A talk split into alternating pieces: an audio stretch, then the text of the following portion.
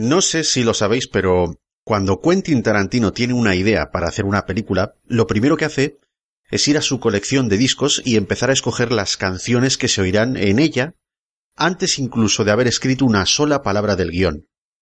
Mira por dónde. Voy a hacer lo mismo.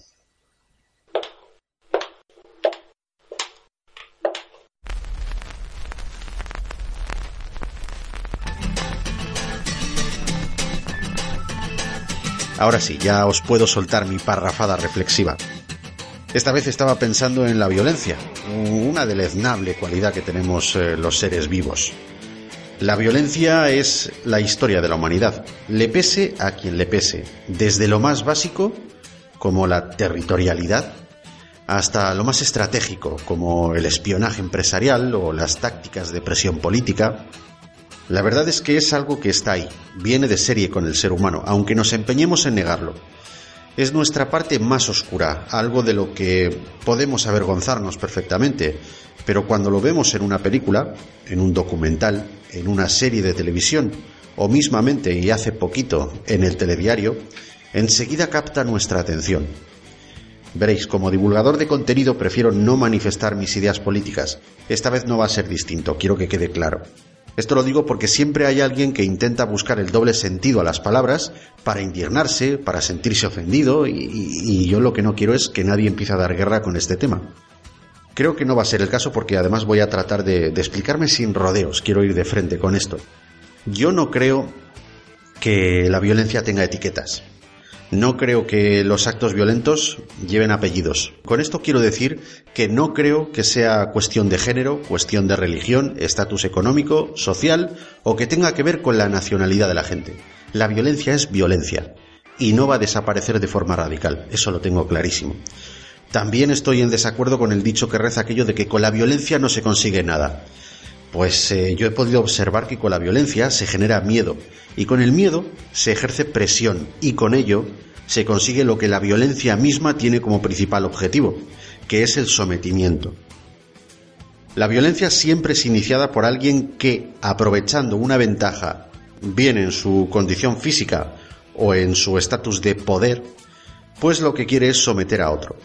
Había un debate muy curioso en Estados Unidos en el que varios refutados psicólogos llegaban a la conclusión verificada de que los agresores sexuales violaban a sus víctimas porque buscaban el sometimiento de éstas.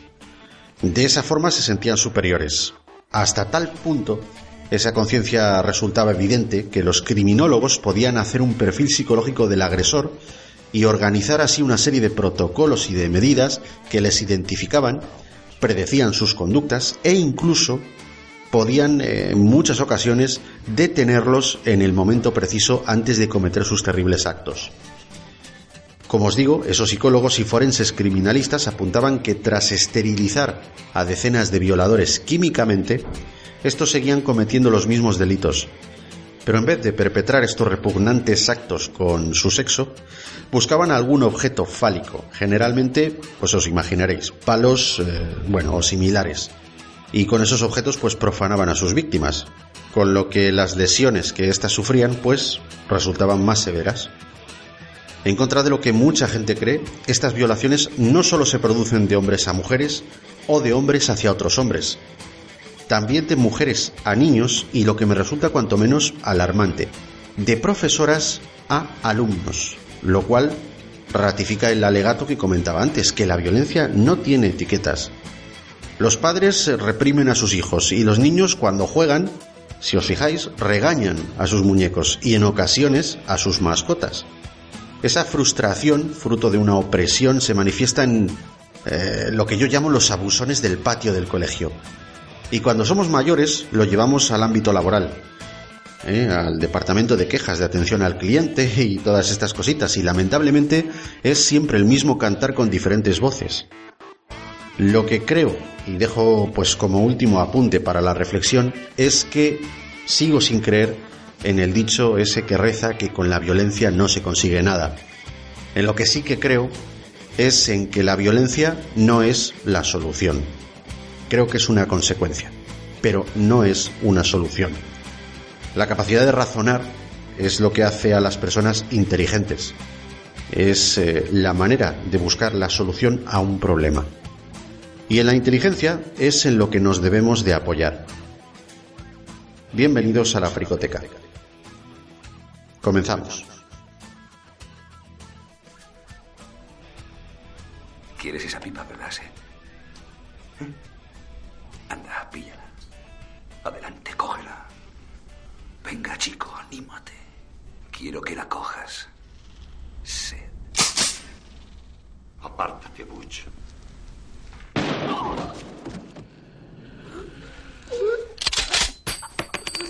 ¡Joder! ¡Joder! ¿Estás bien? No estoy bien. Estoy a mil jodidas millas de estar bien. ¿Y ahora qué? Voy a decirte lo que pasará. Llamaré a un par de negros empapados en crack. Quiero que disequen a este colega, empleando un soplete y un par de alicates. ¿Has apuntado lo que he dicho, maldito capullo? Aún no he acabado contigo ni los sueñes. Practicaremos el medievo con tu culo. Me refería a qué pasa ahora entre tú y yo. Ya no existe más tú y yo. No hablarás con nadie sobre esto. Esto lo compartimos yo, tú y el violador que está a punto de pasar lo poco que le queda de vida en un dolor espantoso y apabullante. A nadie más le importa. Te irás de la ciudad esta noche. Ahora. Y cuando te hayas ido, quédate lejos. O la palmarás. Saca tu culo de aquí.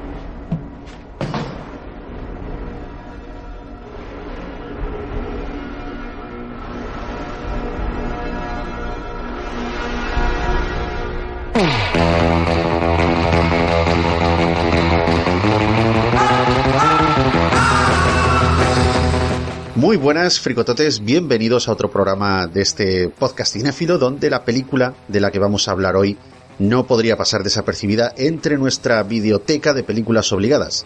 Tarantino tenía que estar presente con lo que para muchos es su obra cumbre, Pulp Fiction de 1994.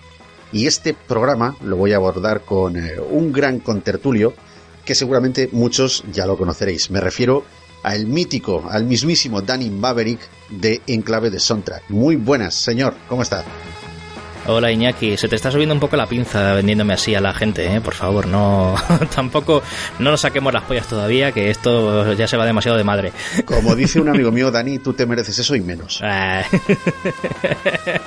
bueno, oye, escúchame una cosita, Dani. Dime cosas. Tu primera vez en la fricoteca, que bueno, espero que no sea la última. Primera vez directa, entre comillas, ¿no? Porque... Primera vez como con tertulio, aquí dándome la réplica. Eso, eso es lo que quería decir. Ajá. Eh, porque sí, ya has colaborado anteriormente, nos has hecho algún comentario ahí en Los Inmortales, uno que quedó, por cierto, de, de fucking mother.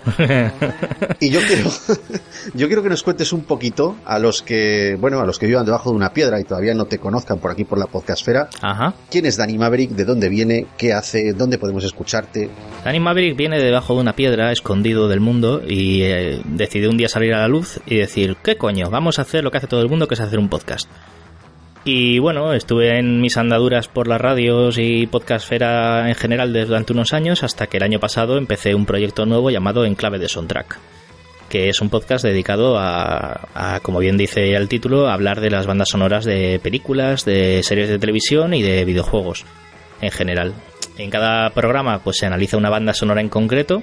eh, bueno, más que analizarla se escucha, porque para analizarla a nivel profundidad y eruditos existen otros programas más documentados y mejor preparados que el mío. Pero en mi caso lo que, lo que se pretende es que junto a los oyentes disfrutemos de la buena música que tiene una banda sonora, sea de una película más o menos buena o más o menos conocida, o de otra que sea una obra de arte, pero donde la banda sonora destaque de por sí. De hecho, pues en las últimas ediciones ha habido de todo, desde la, la británica The Commitments, una película pseudo musical, eh, la de aventuras Corazón de Dragón o, pues sin ir más lejos, Notting Hill. Tuvimos hace poco también, o sea que hay de todo.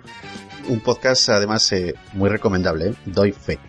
Así que bueno, pues muy bien Dani, nuevamente bienvenido. Yo estoy encantado, estoy emocionado de tenerte aquí en compañía. Y oye, una cosita antes de Sí. empezar, que no se me olvide, para bueno, más que nada para informar a los oyentes Ajá. de que eh, tanto Dani como yo vamos a abordar la película de Pulp Fiction desde nuestros eh, respectivos puntos de vista y desde nuestros respectivos podcasts. Es decir, podemos decir que una parte de, de, este monotema que será Pulp Fiction se va a centrar en la película, que es este que estamos haciendo. Correcto. Eh, películas obligadas de la fricoteca. Y eh, la segunda parte se focalizará en el disfrute de la banda sonora en el podcast de, de Danny Maverick en clave de soundtrack. Correcto, ¿verdad? Correcto. Esto se trata, esto se trata de un programa doble. Digamos que en la fricoteca con dirigidos por Iñaki podréis escucharnos hablar y desvariar del tema de producción de la película, anécdotas de rodaje, eh, yo qué sé, un poco hablar de los actores, cómo se dieron a conocer algunos o cómo resurgieron otros. Eh, es decir, todo lo que lleva en sí hablar de la película en cuestión de que nos tratamos en el día de hoy y después, si queréis ya disfrutar también de la banda sonora, tanto de la música en sí como a lo mejor alguna que otra anécdota o alguna que otra curiosidad. O sencillamente pues dejaros llevar por la banda sonora en cuestión, pues pasaros por, por Enclave de Soundtrack, que también estará aquí por ahí metido. Y... Yo soy un ferviente seguidor, amigo mío. sí, no, pero en este caso ya no es seguidor, es que ya te has colado directamente para este programa. Joder, lo mismo me dice mi novia, cada vez que puedo me cuelo. Pero bueno, eso, que, que, en, que, en, Enclave de Soundtrack podréis disfrutar de la banda sonora y en la fricoteca, pues del resto de, de todo lo que se hable de la película en sí. Es decir, en este programa doble eh, se pretende abarcar de la mejor manera posible todo lo que conlleva Pulp Fiction. Pues eh, muy bien, perfecto, Dani, por esa explicación. Así que ya sabéis que podéis eh, disfrutar en clave de soundtrack con la banda sonora y la fricoteca abordando la película. Y a mí ya me ha presentado Dani, yo soy Iñaki Sánchez, así que voy a encenderos la alarma de spoilers. Porque aquí va a haber mucho spoiler, os vamos a destripar todo. Y estoy seguro de que vais a disfrutar de este, el programa número 81 de... La Fricoteca. La Fricoteca. La Fricoteca. La Fricoteca.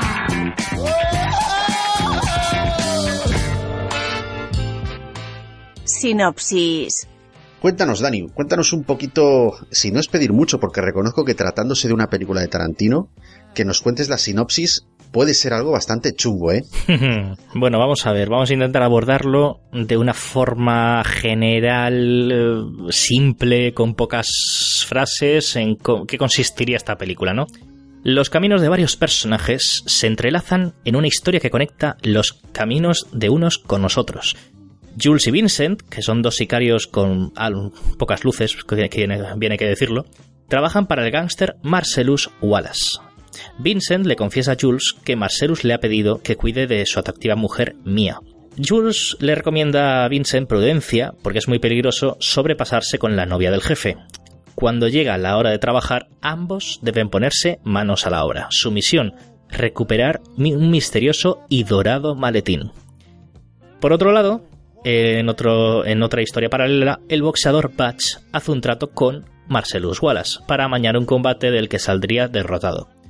En contra de su voluntad, Batch sale victorioso y ahora es perseguido por el gángster. Sus historias terminan en una singular casa de empeños donde el dueño y su amigo Seth planean violarlos a los dos con un arsenal de lo más sadomasoquista. Esto podría ser un poquito en resumen, sin contar demasiados spoilers de la película, de qué trata inicialmente esta cinta de Quentin Tarantino.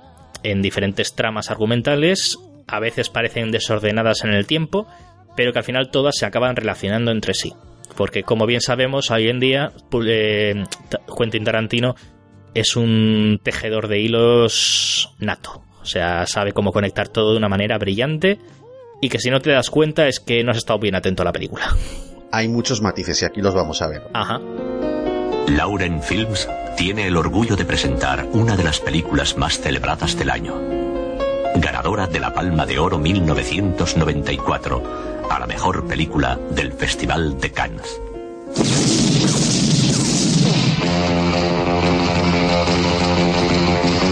Venga, tío, vamos a mentalizarnos. ¿Por qué te interesa tanto la mujer del gran hombre? Bueno, él se va de la ciudad a Florida y me pidió que cuidara de ella mientras esté fuera. ¿Cuidar de ella? No, tío, ya sabes, para que se divierta y que no se sienta sola.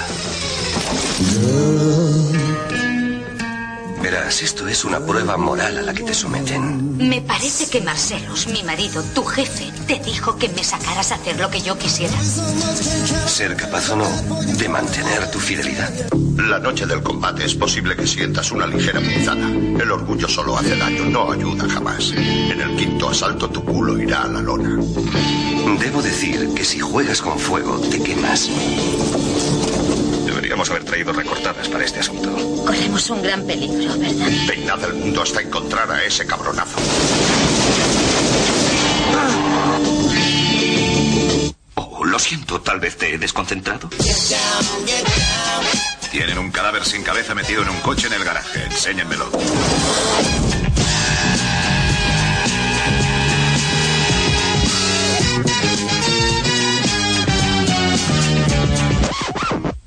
No los odias. ¿El qué? Los silencios incómodos. John Travolta, Samuel L. Jackson, Uma Thurman, Harvey Keitel, Tim Roth, Amanda Plummer, María de Medeiros, Vin Rames, Eric Stoltz, Rosana Arquette, Christopher Walken y Bruce Willis. ¿Qué estás mirando, colega? Tú no eres mi colega, Palurdo. Una nueva película de Quentin Tarantino, director de Reservoir Dogs. Pulp Fiction. ¿De verdad estás pensando en dejarlo? Por supuesto. ¿Y qué harás entonces? Pues creo que vagaré por la tierra.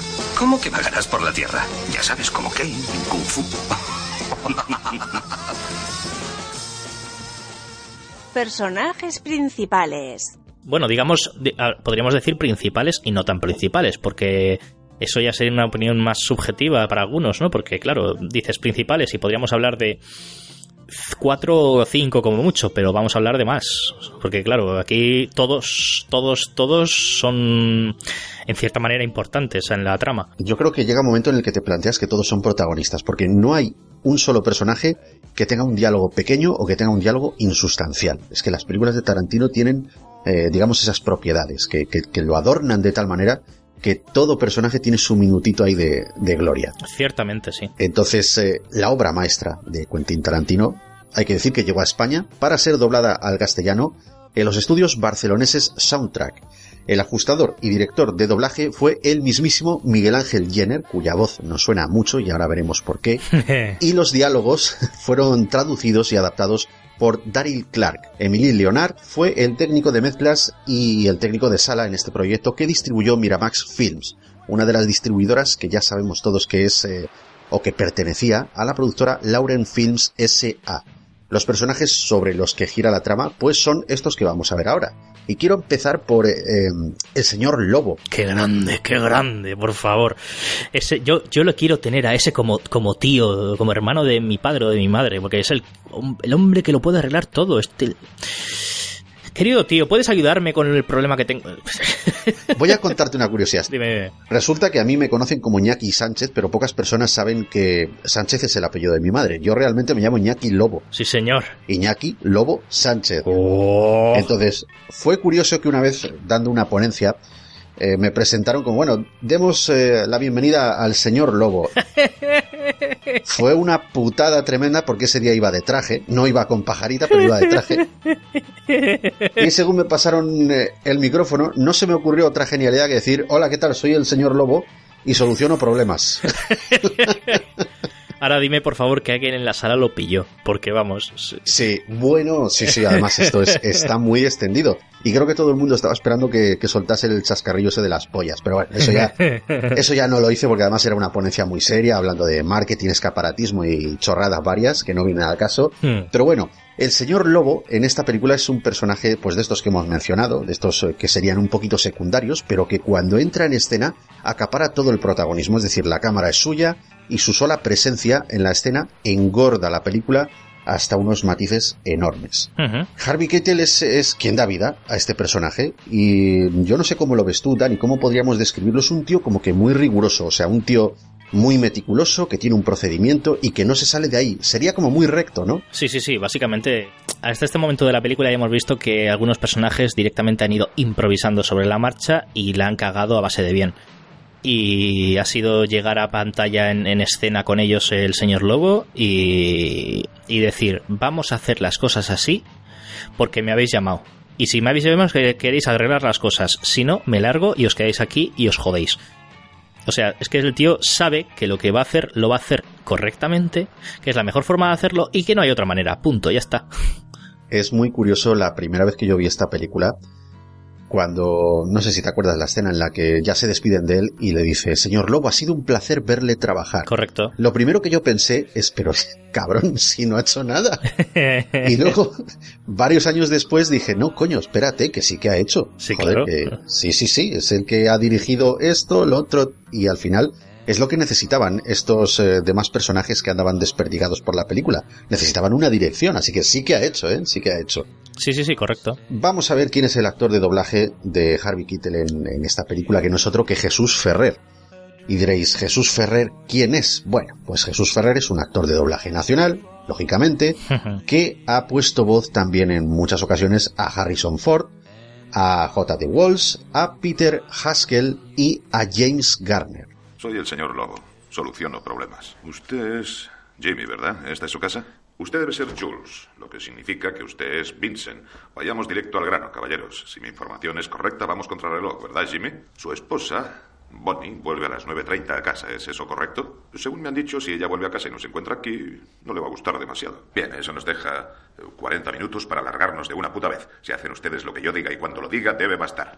Entérese, amigo. No tengo que decir por favor, solamente lo que debe hacer. Y si posee algún instinto de conservación, más vale que lo haga y cagando leches. Mi brusquedad se debe a que tenemos poco tiempo. Yo pienso deprisa, hablo deprisa, y necesito que actúen deprisa si quieren salir de esta. Y ahora pórtense bien, les daré un caramelito cuando limpien el coche. Y bueno, el siguiente personaje también es eh, muy curioso, es otro secundario de estos de lujo. Bueno, secundario entre comillas, porque aquí hay que decirlo de secundario de puntillas, ¿eh? Y no es eh, ni más ni menos que el personaje de Ringo, o, Pumpkin, como se le llama, como se le apoda en la película, que está interpretado por Tim Roth. Parece ser que es, un atracador, ¿no? Es el secundario de oro de las películas de Tarantino, pero sí, es, es un atracador básicamente en esta película. pues es un atracador que, bueno, tiene ahí una pareja que se dedica también al mismo oficio. Parece ser que van a dar un golpe improvisado, lo que tú decías antes, que aquí la gente se pone a improvisar y es cuando la caga, ¿no?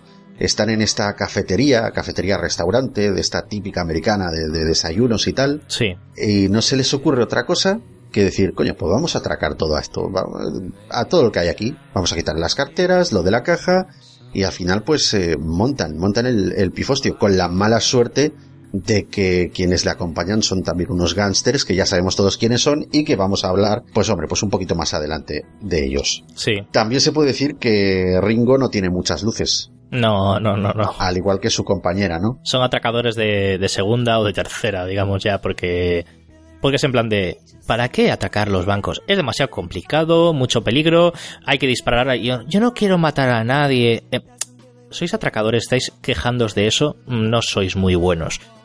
Pues claro, no tiene pocas luces. Tiene muy pocas luces, sí, la verdad. Pues gracias a esto vamos a disfrutar de una de las mejores escenas de la película, vamos, eso seguro y es Alfonso Vallés quien le pone voz. Es voz habitual en nuestro país de Vinnie Jones. También le pone voz a Ed O'Neill, a Nick Chidum y a Jimon Hunso. A este último en montones de, intervenciones. Sí, sí. De hecho, creo que le puso en Diamantes de Sangre, es el que más claro recuerdo la voz eh, de Alfonso Vallés. Si no me, si no me equivoco. Tal como están las cosas, es tan peligroso como atacar un banco. Incluso más, los bancos son fáciles. Los bancos federales no tienen ni por qué intentar detener un atraco. Están asegurados, les importa un carajo. Se les puede atracar sin ir armado. He oído hablar de un hombre que entró en un banco con un teléfono. Le dio el teléfono al cajero y el tipo que estaba en línea le dijo, tenemos a la hija de ese hombre. Si no le dan toda la pasta, la mataremos. Por eso lo digo, un idiota entra en un banco con un teléfono. No una pistola o una escopeta, un puto teléfono. Despluma el banco y nadie mueve un puto dedo. Probablemente no existiera tal chica, pero el fondo de la cuestión no es ese. Lo importante es que robaran el banco con un teléfono. Aquí tenemos a su compañera, Yolanda. En la película la conocemos. Honey Bunny. Exactamente, por ese alias, por Honey Bunny. Y que es interpretada por Amanda Plummer, ¿Qué podemos decir de Yolanda que no hayamos dicho ya de Ringo? Porque son la pareja perfecta, ¿no? Son los dos idiotas que de pronto la situación les viene grande y no saben cómo actuar. ya te digo que gracias a esto eh, nos brindan una de las mejores escenas de la película. Entonces, mi reflexión se fundamenta eh, prácticamente en esto que podemos decir de ella que no hayamos dicho de su compañero, de Tim Roth. Nada, ahí tenemos a la parejita atracando y a la otra que todo le viene grande y que no sabe si apuntar a Vincent, si apuntar a Jules. Ay, Sí, ¿qué sí, hago? que, Me que pongo por, que- que nerviosa. por poco es de gatillo fácil, o sea, le faltaría cero coma para... ¡pam! Pero bueno, Y gracias a eso mm, tenemos lo que viene siendo la presión para el espectador eh, de decir, uh, esto se puede venir abajo en cualquier momento, aquí puede pasar de todo, ¿no? Con unas mentes tan inestables. Así que maravilloso, maravillosa la interpretación, porque aquí todos los actores, hasta los más pequeños, son grandes.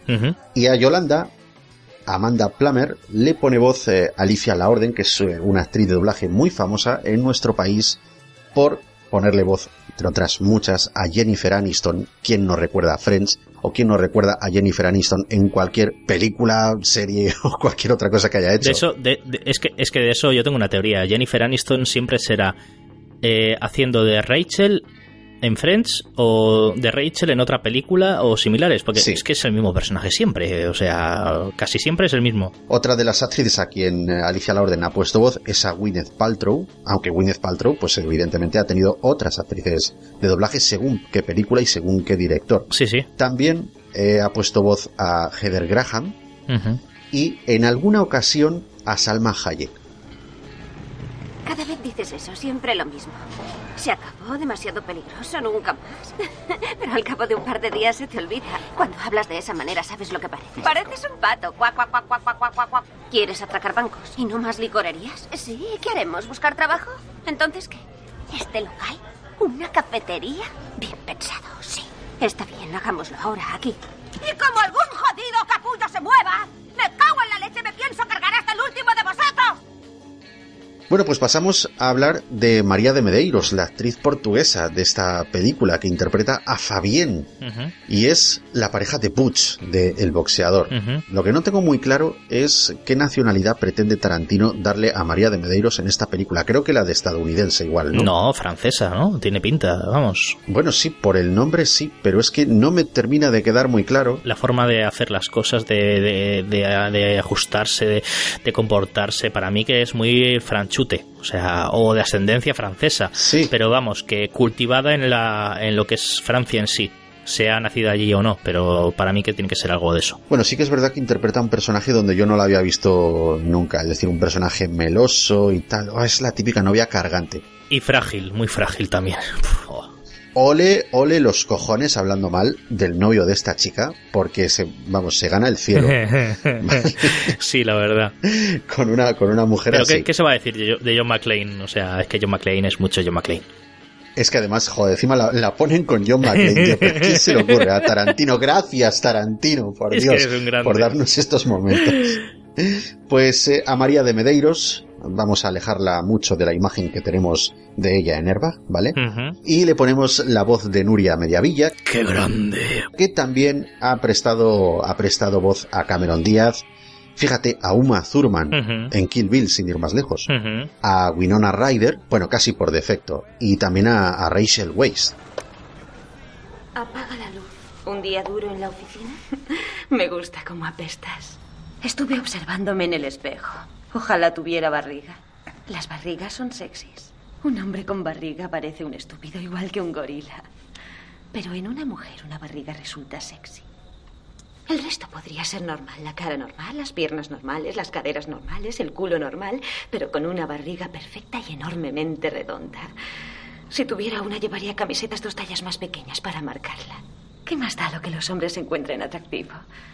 Lástima que lo que nos parece agradable al tacto y agradable a la vista rara vez coincida. Y tenemos al mafioso de, de esta película, ¿no? Al mafioso, al gran pez gordo, que sería Marcellus Wallace, interpretado por Bing Rames. Fíjate que era un actor que yo no conocía mucho hasta que no vi, eh, no Pulp Fiction, Misión sino Imposible. hasta que no vi Misión Imposible, efectivamente. Sí, señor. Sí, señor. Lo conocí con esa película, sin embargo, qué dos personajes tan diferentes. En Misión Imposible es como que más frágil, como que, uy, timidillo, yo no salgo de aquí, yo soy el hacker, el cracker. Sí. Y sin embargo, aquí en Pulp Fiction es todo un, un matón, un mafioso, al que al final, pues, le acaban abriendo, pues, la puerta de atrás. Pero también te diré una cosa, ¿eh? Yo a él le- no le descubrí ni con Pulp Fiction ni con Misión Imposible. Yo le descubrí con La Trampa. Sí, pero casi ni la recuerdo, fíjate. Pues de secundario digo, jolín, qué tío, ¿no? No sé qué, no sé cuántos. Después vi Misión Imposible y dije, anda, sí es el mismo. Y luego ya Pulp Fiction ya llegó ahí. Pero vamos, increíble. Bueno, en fin, un papel que le viene muy bien. Además, eh, es algo que con su presencia dices, coño, cuidado con este Sí, sí, tío, que ¿no? se hace de notar. Este tío es un pez gordo.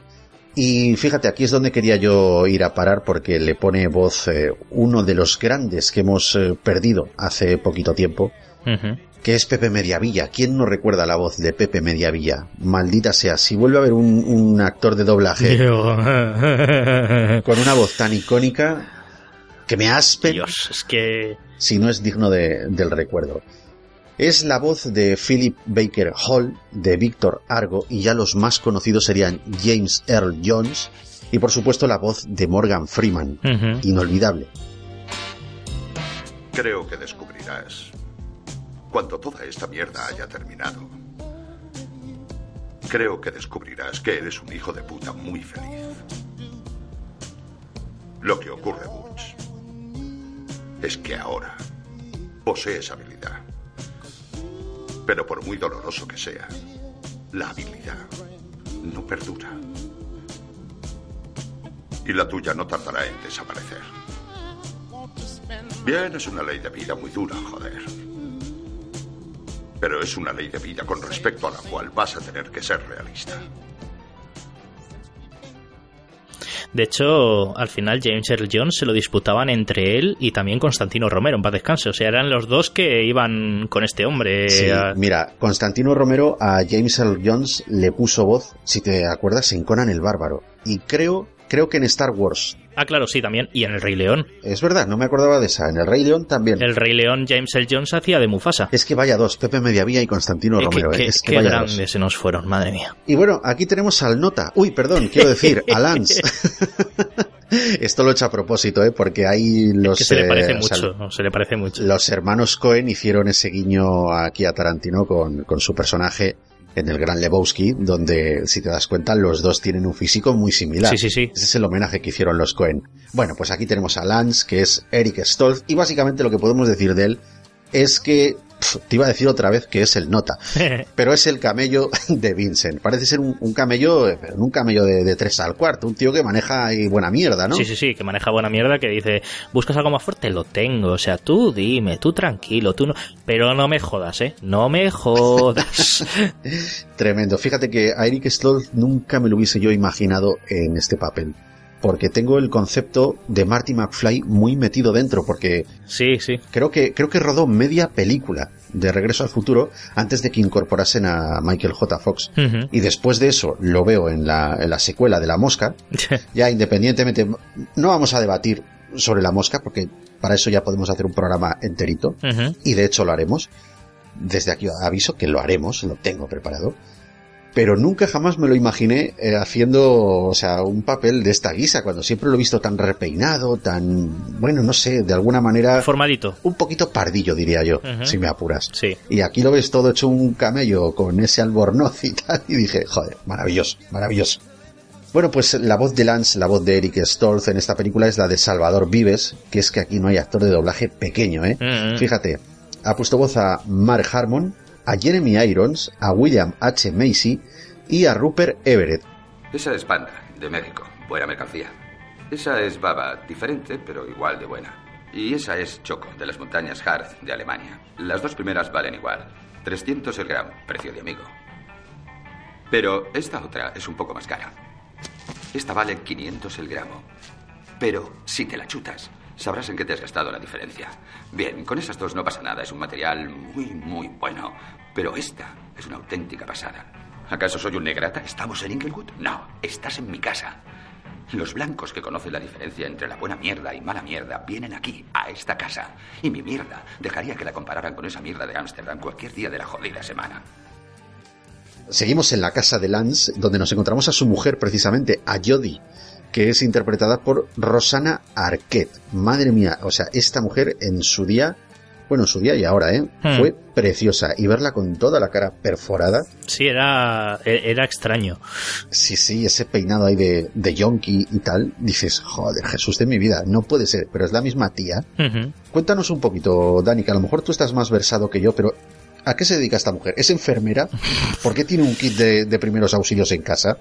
Yo qué sé, si su marido tiene de toda la mierda que puedas intentar buscar de drogas, ella puede tener todo lo que necesites para curarte. O sea, en plan de, aquí no se nos muere nadie. Ya estoy harto de chutarme, quiero probar la muerte de verdad. Eh, Toma un kit de primeros auxilios, no siendo que lo consigamos. Ay, Dios. bueno, muy, muy divertido, aunque también es verdad que eh, tiene su pequeño minuto de conversación muy interesante y muy currado. Y luego ya, bueno, pues por ahí está, ¿no? Por ahí está. Otro secundario. Y es eh, Rosa María Hernández quien le pone voz. Otra, otra grande. Es que, uff, Sí, es que fíjate, aquí no hay personaje pequeño y no hay actor de doblaje que pase desapercibido. Tú verás, le ha puesto voz a Ashley Judd, qué diosa. Uf. a Bridget Fonda, Bridget Fonda casi siempre, ¿eh? A Melanie Griffith, idem de lo mismo, y por supuesto, y por defecto, a Demi Moore. Ujú. Sobre todo en esta época, en- en la época de los 90, es que era ella, era Rosa María Hernández. Es como si cada parte de tu cuerpo se convirtiera en la punta de un pene. Te lo prestaré. Es un libro genial sobre la perforación. Olvida eso. Eso de la pistola es contrario al concepto de la perforación. Todas mis perforaciones en 18 puntos de mi cuerpo me las hicieron con una aguja. Cinco en cada oreja. Una en el pezón de mi pecho izquierdo. Dos en la letilla derecha de mi nariz. Una en mi ceja izquierda. Una en mi vientre. Una en mi labio. Una en mi clítoris. Y llevo una tachuela en la lengua. Cosas del sexo. Mejora la felación.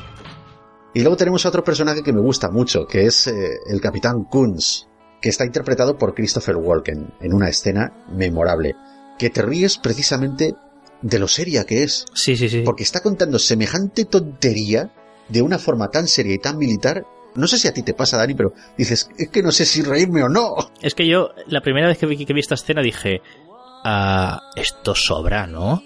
Pero claro, luego le ves el resto de la película, la pequeña trama referente al objeto del que habla y dices, ah, bueno, vale, pues ahora era por esto, venga, bueno, pues venga, vale, lo acepto. Pero si bien hay que, hay que, hay que aclarar una cosa, es que allá donde salga Christopher Walken en una película de Tarantino o con guion de Tarantino, el tío va a marcar la diferencia. Sí, es como decir silencio en la sala. Que sea dirigida o escrita por Tarantino, cuando sale Christopher Walken lo borda. Bueno, Pero bueno, es verdad que en su pequeña intervención nos sirve, pues digamos que para dar respaldo a la importancia que tiene ese reloj para, para Butch. Porque, Sí. ojo, si te pasa, tío, a mí, "Ay, que me he dejado el reloj en el piso y me está buscando la mafia para matarme, digo, a tomar por el culo, no, ya ya, compraré ya, otro. Claro. Pero coño, cuando te cuenta esa historia de que lo compró su tatarabuelo, si lo llevó a la guerra, si luego se lo metió en el culo para que... Dices, joder, tío. Sí, sí, vete a por el puto reloj. Y claro, ahí es cuando cobra sentido como luego Bruce Willis se pone como una moto, ¿no? Nunca Sí, mejor sí, dicho. Joder, cabrona, cabrona. Es que... Perdona, me encanta, me encanta, me encanta. Mm. Bueno, pues aquí a Christopher Walken le pone voz Antonio García Moral, que es la voz recurrente y habitual en España de James Woods, Kevin Spacey, Guay. Willem Dafoe y Richard Dreyfuss. Fíjate en este reloj. En un principio fue comprado por tu bisabuelo durante la Primera Guerra Mundial. Lo compró en una tienda pequeñita en Knoxville, Tennessee. Fabricado por la primera empresa que fabricó relojes de pulsera, porque antes la gente solo llevaba relojes de bolsillo. Fue comprado por el soldado de infantería Erin Coolidge el día en que salía para París. Era el reloj de guerra de tu bisabuelo y lo llevó todos los días que luchó en aquella guerra. Y cuando cumplió con su deber, volvió a su casa con tu bisabuela, se quitó el reloj, lo metió en una vieja lata de café y allí se quedó hasta que tu abuelo Dane Coolidge fue convocado por su país para ir al extranjero a luchar de nuevo contra los alemanes. Esa vez se llamó la Segunda Guerra Mundial. Perdona si te lo quito, pero es que hablar de este hombre, hablar de este hombre es hablar de su de, de su voz en España, que es decir, es que no me gusta tu voz en inglés, que te jodan, o sea, que tu madre si quiere tu voz vale, pero nosotros no, nosotros queremos a Ramón Langa dándole voz a tu personaje, a tus papeles, a tu. Qué grande Bruce Willis, qué grande Bruce Willis. Ay, Fíjate que además es la anécdota que te iba a contar yo, sí, sí. que aquí tenemos a, a Bruce Willis, eh, bueno, yo no sé si lo sabes y si no, lo- bueno, no lo debes de saber porque no lo sabe mucha gente, evidentemente, y lo que voy a dar aquí es una primicia. Pero eh, bueno, he escrito un libro, todavía no lo he publicado, pero he escrito un libro, un libro maravilloso, que cuento curiosidades de cine. Son 600 páginas y estoy escribiendo la segunda parte, ya llevo 300 y pico. ¿Vas a hacerte de rogar como, como el de Juego de Tronos, de estar pidiéndote una y otra vez que lo saques, que lo saques, que lo saques y que te vas a demorar o qué? Me voy a demorar tanto como la paga extra de este año. Ah, vale, bueno, pues nada. Esperaremos entonces. Entonces, eh, bueno, lo que quiero decir es que, bueno, en esto, en este libro que, estoy escribiendo, que está dividido en, en dos partes de momento, sí. en las que cuento curiosidades de cine, abordo el tema del doblaje poniendo a Bruce Willis como ejemplo, porque Bruce Willis es un tío que en España lo tenemos relacionado con Ramón Langa, con su voz, con la voz de este maravilloso actor de doblaje y de teatro, y yo, por curiosidad, dije, bueno, voy a verlo un día versión original y tal. Creo que fue el sexto sentido. O sea, no podía haber escogido mejor película para ver a este hombre en versión original. Y la voz es radicalmente opuesta. Es mucho más aguda, Sí que es verdad que es más auténtico porque evidentemente es el propio actor quien está consolidando su interpretación en esos momentos. A ver, claro, sí, sí. Pero chico, la voz de Ramón Langa le pega mucho. no es que le pegue, sino que le hace un favor tremendo. Es que te voy a decir más, es que yo he estado con gente extranjera de otros países que, claro, hay veces que algunos, pues, mm, en su país no tienen doblaje, entonces ven las películas en versión original y con alguno llegué a estar hablando de, del doblaje en España y tal, y no sé qué, diciendo, sí, es que nosotros en, nuestro país hacemos doblaje de las películas y, dice, ya, pero es que eso destroza las voces. Y yo digo, te voy a poner un ejemplo que aunque no entiendas lo que vas a escuchar, vas a notar que la voz es mejor que la original. Y claro, le puse la jungla de cristal, le puse la original y le puse el doblaje. Y cuando escuchó el doblaje, dijo, eh, eh, eh, ¿eso es español? Sí, sí, sí, es español. ¿Qué te parece? dice, lo mejora.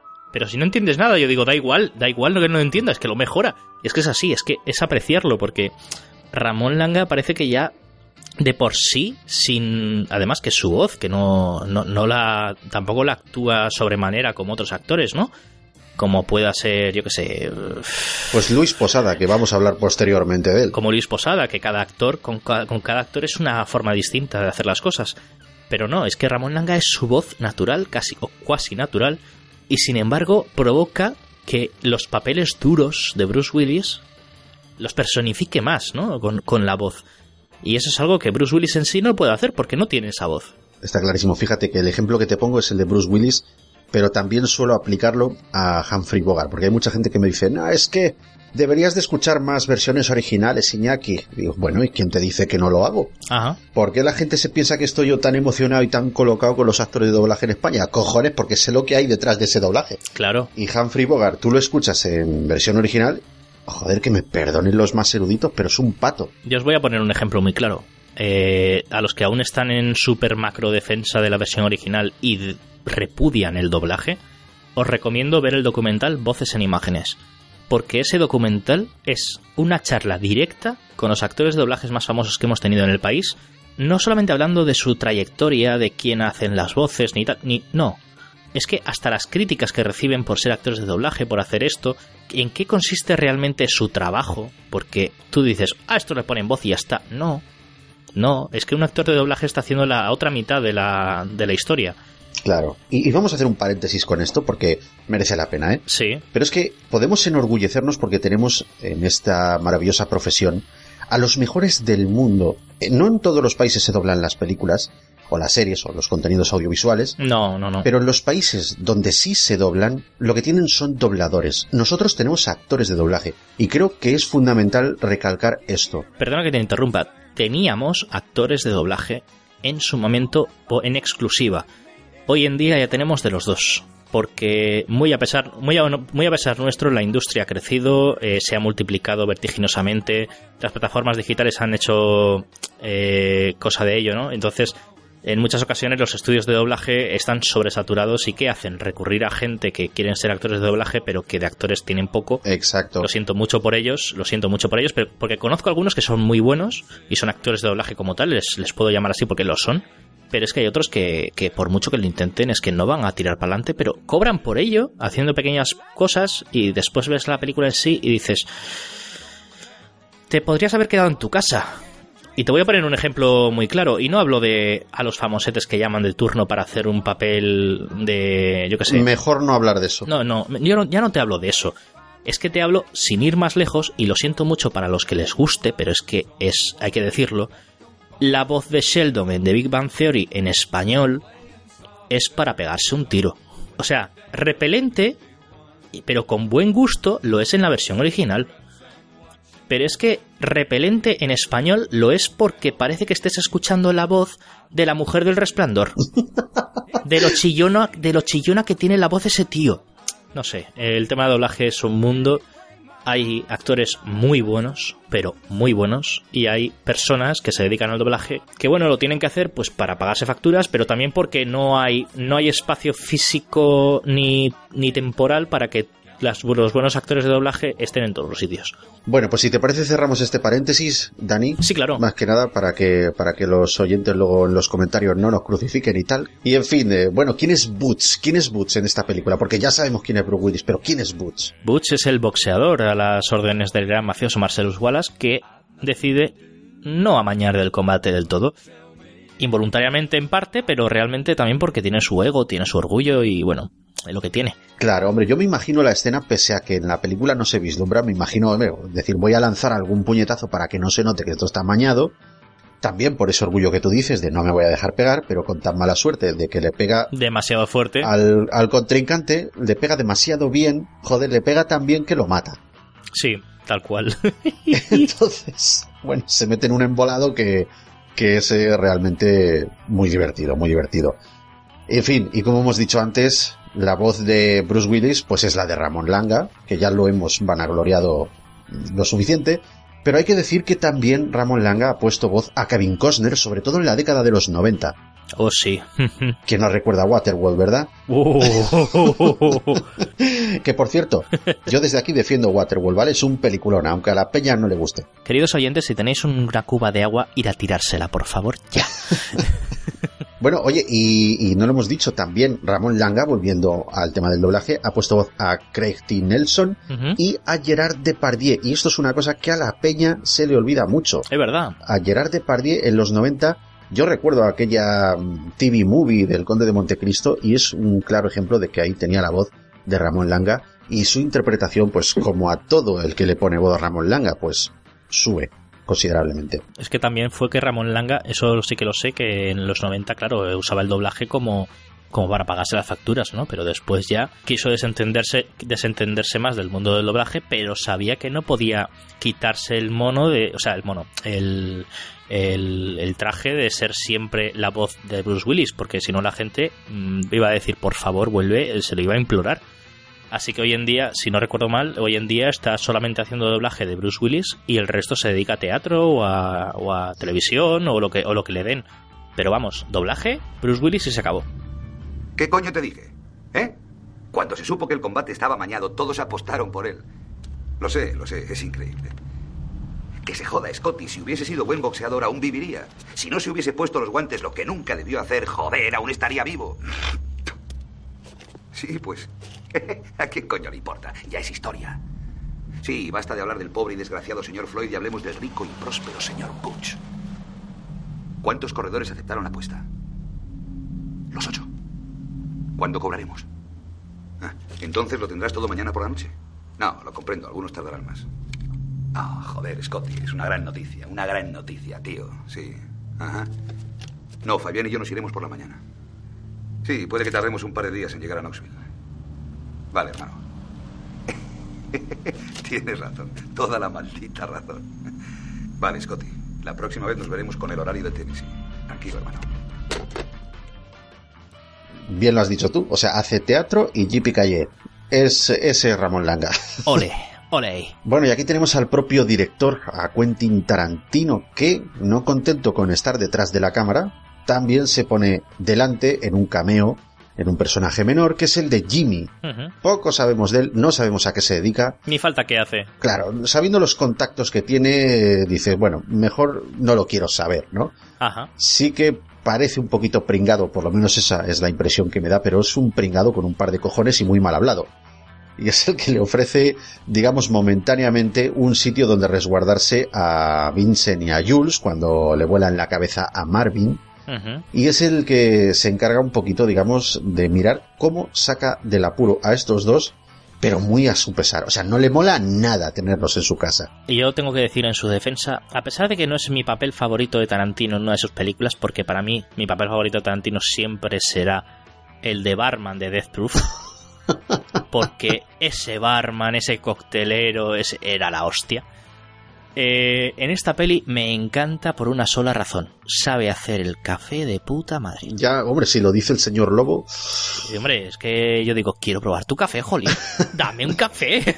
Oye, no te extrañe que sea una marca inventada, porque ya nos conocemos aquí a la Sí, sí, sí, sí, sí. Luego, luego te diré cositas de, de curiosidades de esta película o deseos que tengo yo con ella, pero bueno. Por supuesto. Eso, viene, eso vendrá después. Eso de los deseos suena muy jugoso, ¿eh? Sí, sí, sí, sí. bueno, aquí la voz de Quentin Tarantino como actor, pues es la de Luis Fentón, que es la voz de John Hanna, de Davis Warwick y de Dana Carvey, el famoso gaff de El mundo de Wayne. Déjalo ya, Jules. No necesito que me digas lo bueno que está el jodido café. Lo compro yo. Ya sé que es delicioso. Si Bonnie va a la compra, compra caca. Yo compro este café de gourmet para que al beberlo sepa algo. Pero ¿sabes lo que me preocupa ahora mismo? No es el café de mi cocina. Es el negro exangüe de mi garaje. Contesta solo esto. Cuando te plantaste aquí, ¿leíste algún cartel frente a mi casa que dijera carroña negra? ¿Sabes por qué no viste ese cartel? Porque no lo hay. Recolectar negros muertos no es mi puto negocio, por eso. En fin, no sé, coño, verás, te ayudaría, pero no quiero perder a mi mujer haciéndolo, ¿entiendes? No hay nada de lo que tú digas que me hará olvidar que quiero a mi mujer. ¿Está claro? Y aquí tenemos uno de, bueno, uno de los personajes, no voy a decir favorito, pero uno de los que más me gustan de esta película y no tengo ni pajolera idea de por qué. Quizá es por el actor, por Peter Green, que interpreta a Seth. O quizá por lo sádico también.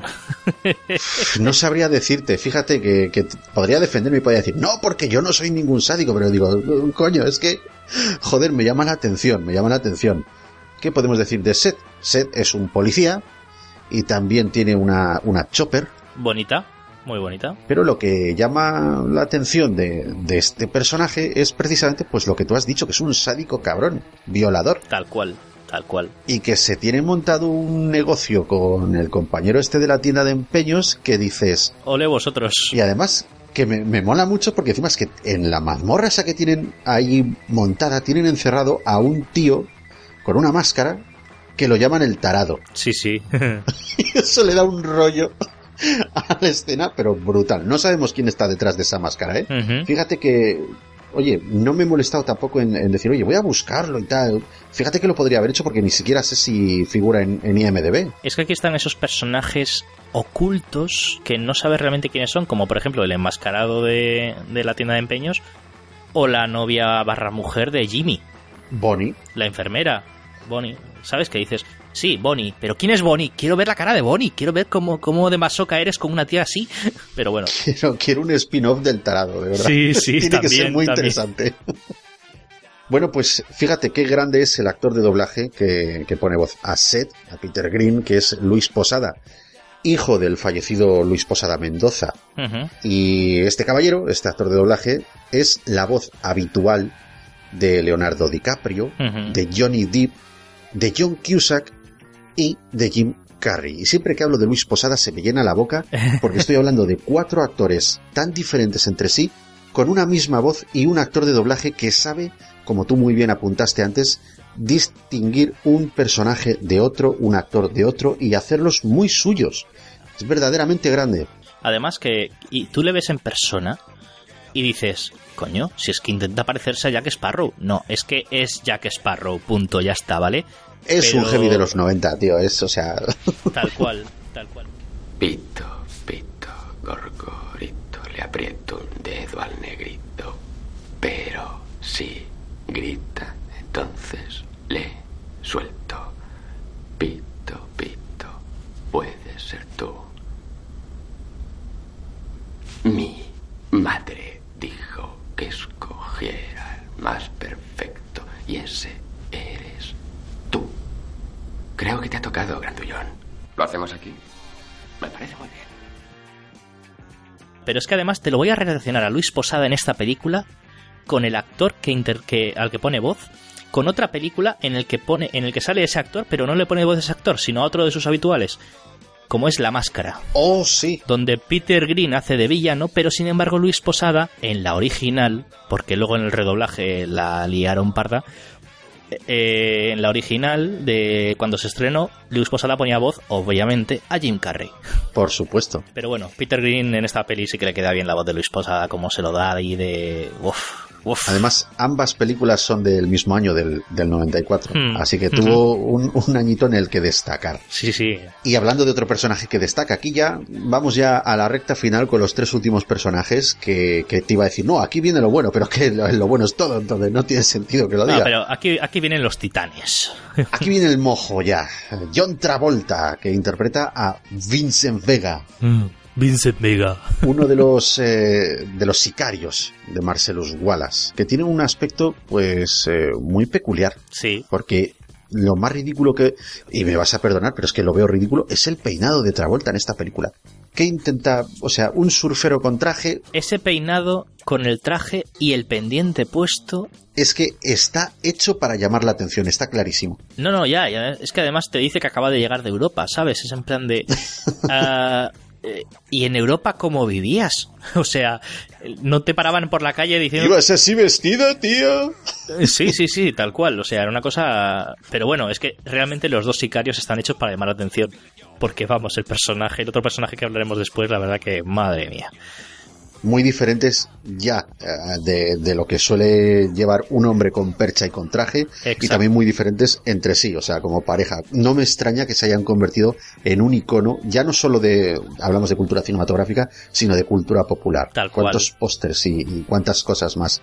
En fin, pues eh, a Vincent Vega, a John Travolta le pone voz quien es su habitual actor de doblaje en España, que es Salvador Vidal. Qué grande. También este hombre es la voz de Ed Harris, oh. de Richard Gere oh. y de George Clooney. Uy. Casi nada. Paja mental. Uy. Es legal, pero no al 100%. Por ejemplo, no puedes entrar en un restaurante, liarte un porro y ponerte a fumar. Ellos quieren que fumes en tu casa o en sitios determinados. Sí, verás, el rollo funciona así. Es legal comprarlo, es legal poseerlo y si eres propietario de un bar de hashish, es legal venderlo. Es legal que lo tengas, pero, pero tampoco importa. Imagínate esto, ¿vale? Si te detiene un poli en Ámsterdam, es ilegal que pretenda cacharte. Pero, ¿sabes lo más curioso de Europa? También ellos tienen la misma mierda que aquí. ¿Y sabes cómo llaman al cuarto de libra con queso en París? Lo llaman una Royal con queso. Un Big Mac es un Big Mac, pero lo llaman Le Big Mac. ¿Y qué le ponen a las patatas fritas en Holanda en vez de ketchup? Mayonesa. Les vi hacerlo, macho. Las bañan en esa mierda. Es que es escuchar, yo qué sé, directamente, es, es escuchar esta voz y decir, no sé si me quedo con Ed Harris en La Roca, Josh Clooney en Ocean's Eleven, es que me da igual, es que, wow, este hombre es un grande. Y es capaz de mimetizar la interpretación de John Travolta, pero de una manera que, vamos, que es, que es absolutamente pasmosa. Cuando están en el coche y le pega el tiro a Marvin, y empieza, ay, joder, Jules, esta ciudad no es la mía. Ver esa progresión y ese mm, interiorizar el, el, personaje que está interpretando es que es fabuloso. Es lo que llena esta película, ya no solo en versión original, sino en la, en la versión en castellano, la llena de un aura de culto que uno no se puede perder. Ajá. Esta película es grande, pero es que es grande ya, ya era grande de fábrica, pero es que en España la hemos hecho más grande todavía, coño. Uh -huh. En fin, y, y ah, que se me llena la boca hablando de estas cosas. No quiero emocionarme, no siento que esto lo escuche mi madre. Uy. En fin. El otro personaje al que nos referíamos era Jules, Jules Whitfield, que está interpretado por Samuel L. Jackson. Este personaje es bastante más interesante si me apuras, porque no solo está presente, y ya más adelante ya diremos por qué, sí. pero no solo está presente en Pulp Fiction, sino que en el universo Tarantino tiene algo más de presencia. Y Dani, una cosita, también es muy peculiar el aspecto de Jules en esta película. Sí, bueno, es que... Este es un estilo afroamericano sesentero total, estilo Shaft casi, diríamos, pero pero claro, dices, estamos en los 90, Shaft se acabó. Pero bueno, ahí está, o sea, bien, vale, bueno, a ver, ¿qué más? y bueno, la maravillosa voz de Samuel L. Jackson no podría ser otra, la que tiene siempre, la que conocemos aquí en España, que es la de Miguel Ángel Jenner, director de doblaje de este proyecto, como es Pulp Fiction, y que se reservó para él este personaje, que estamos hablando del 94, o sea, podría perfectamente haberle dado este personaje a otro. Era para él. Punto. Sí, he estado pensando mucho. En el milagro que presenciamos. Oye, Vincent, lo que dices no resulta válido. Lo juzgas de forma equivocada. Verás, Dios pudo haber parado las balas o convertido la Coca-Cola en Pepsi o encontrado las jodidas llaves de mi coche. No puedes juzgar algo así solo por su mérito.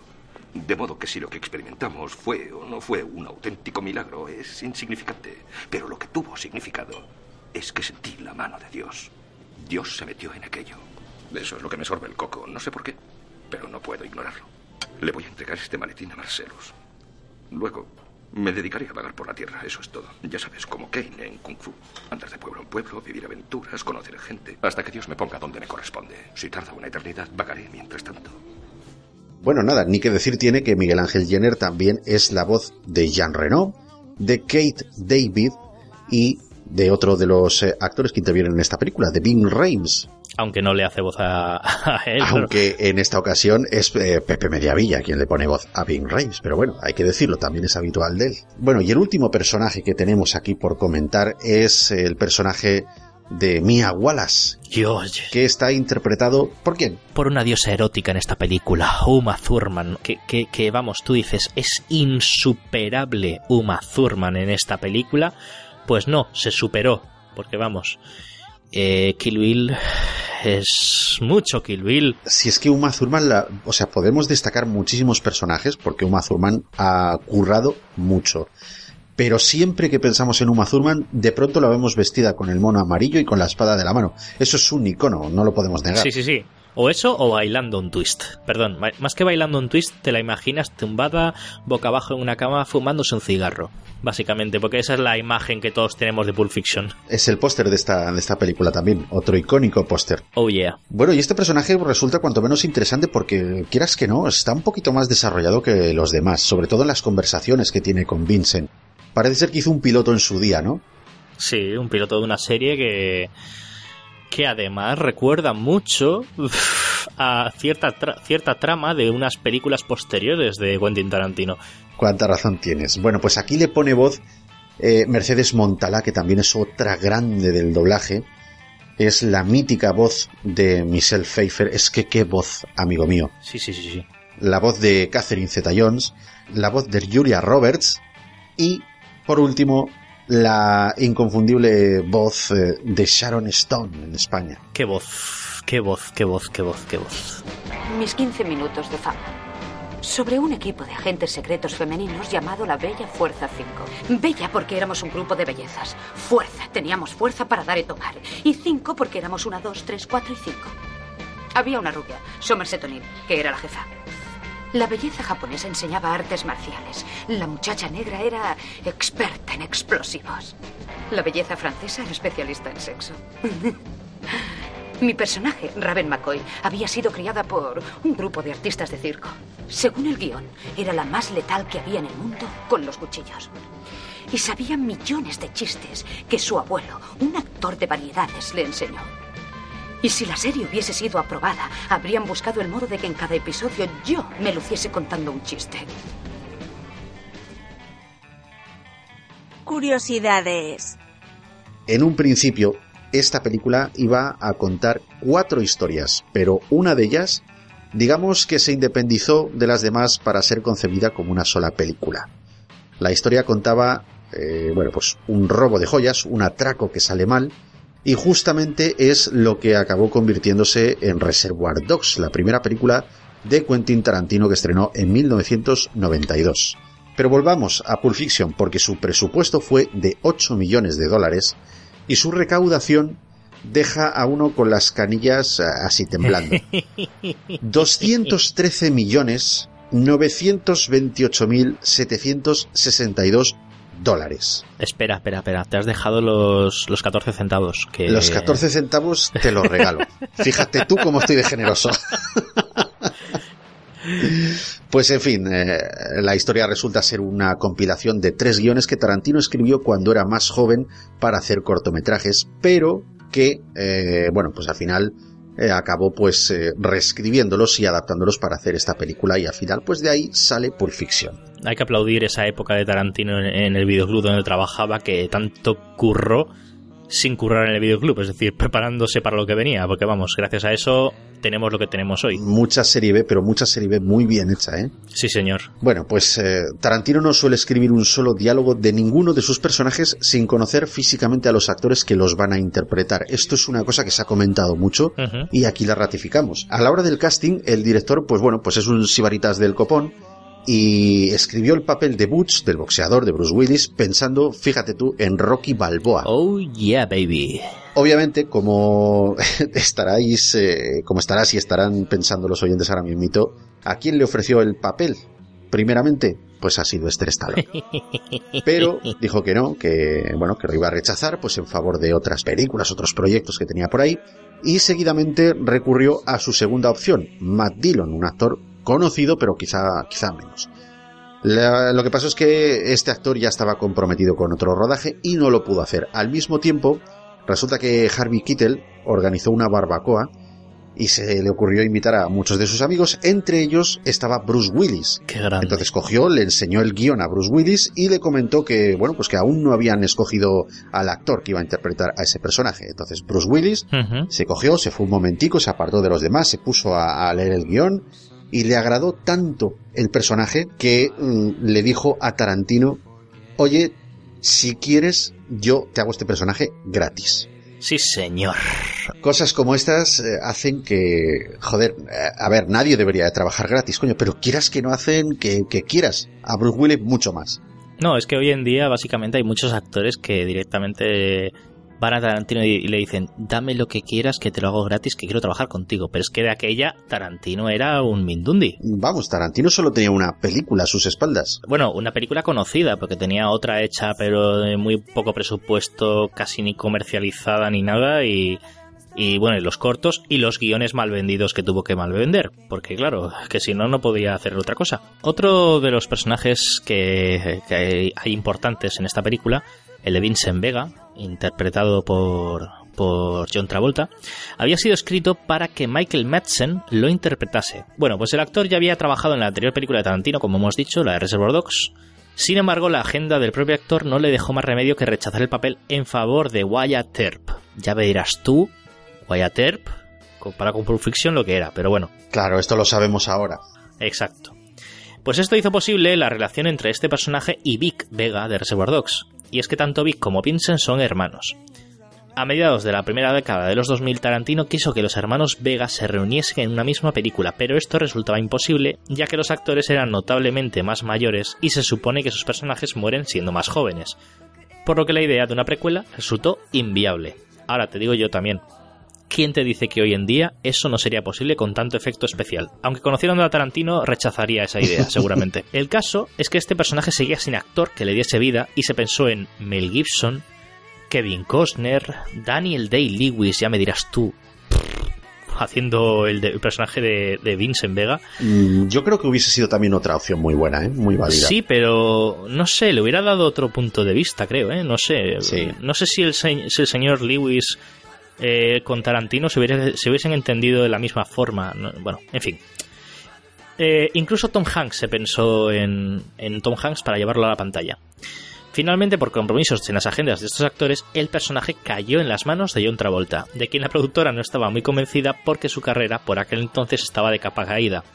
Quien no recordará la, la gran película eh, Mira quién habla, por ejemplo, que a mí me encanta, pero bueno, realmente fue un poquito... Fue un poco truño, Dani. Eh, ¿a, a dónde vas? ¿A dónde vas? Oye, pero ahí trabajo con Bruce Willis, ¿eh? todo hay que decirlo. Sí. A Tarantino, sin embargo, le agradaba el hecho de que John Travolta estuviera de capa caída, ya que estaba claro que una estrella de menor caché le supondría un abaratamiento en los costes del elenco de artistas. Así que finalmente, gracias a esta película, la carrera cinematográfica de Travolta, como no, se impulsó nuevamente. Todos fuimos testigos de ello. Al final, eh, dos un actor gratis y el otro muy barato. A este tío, a Tarantino le, le llovió, le llovió la, la suerte.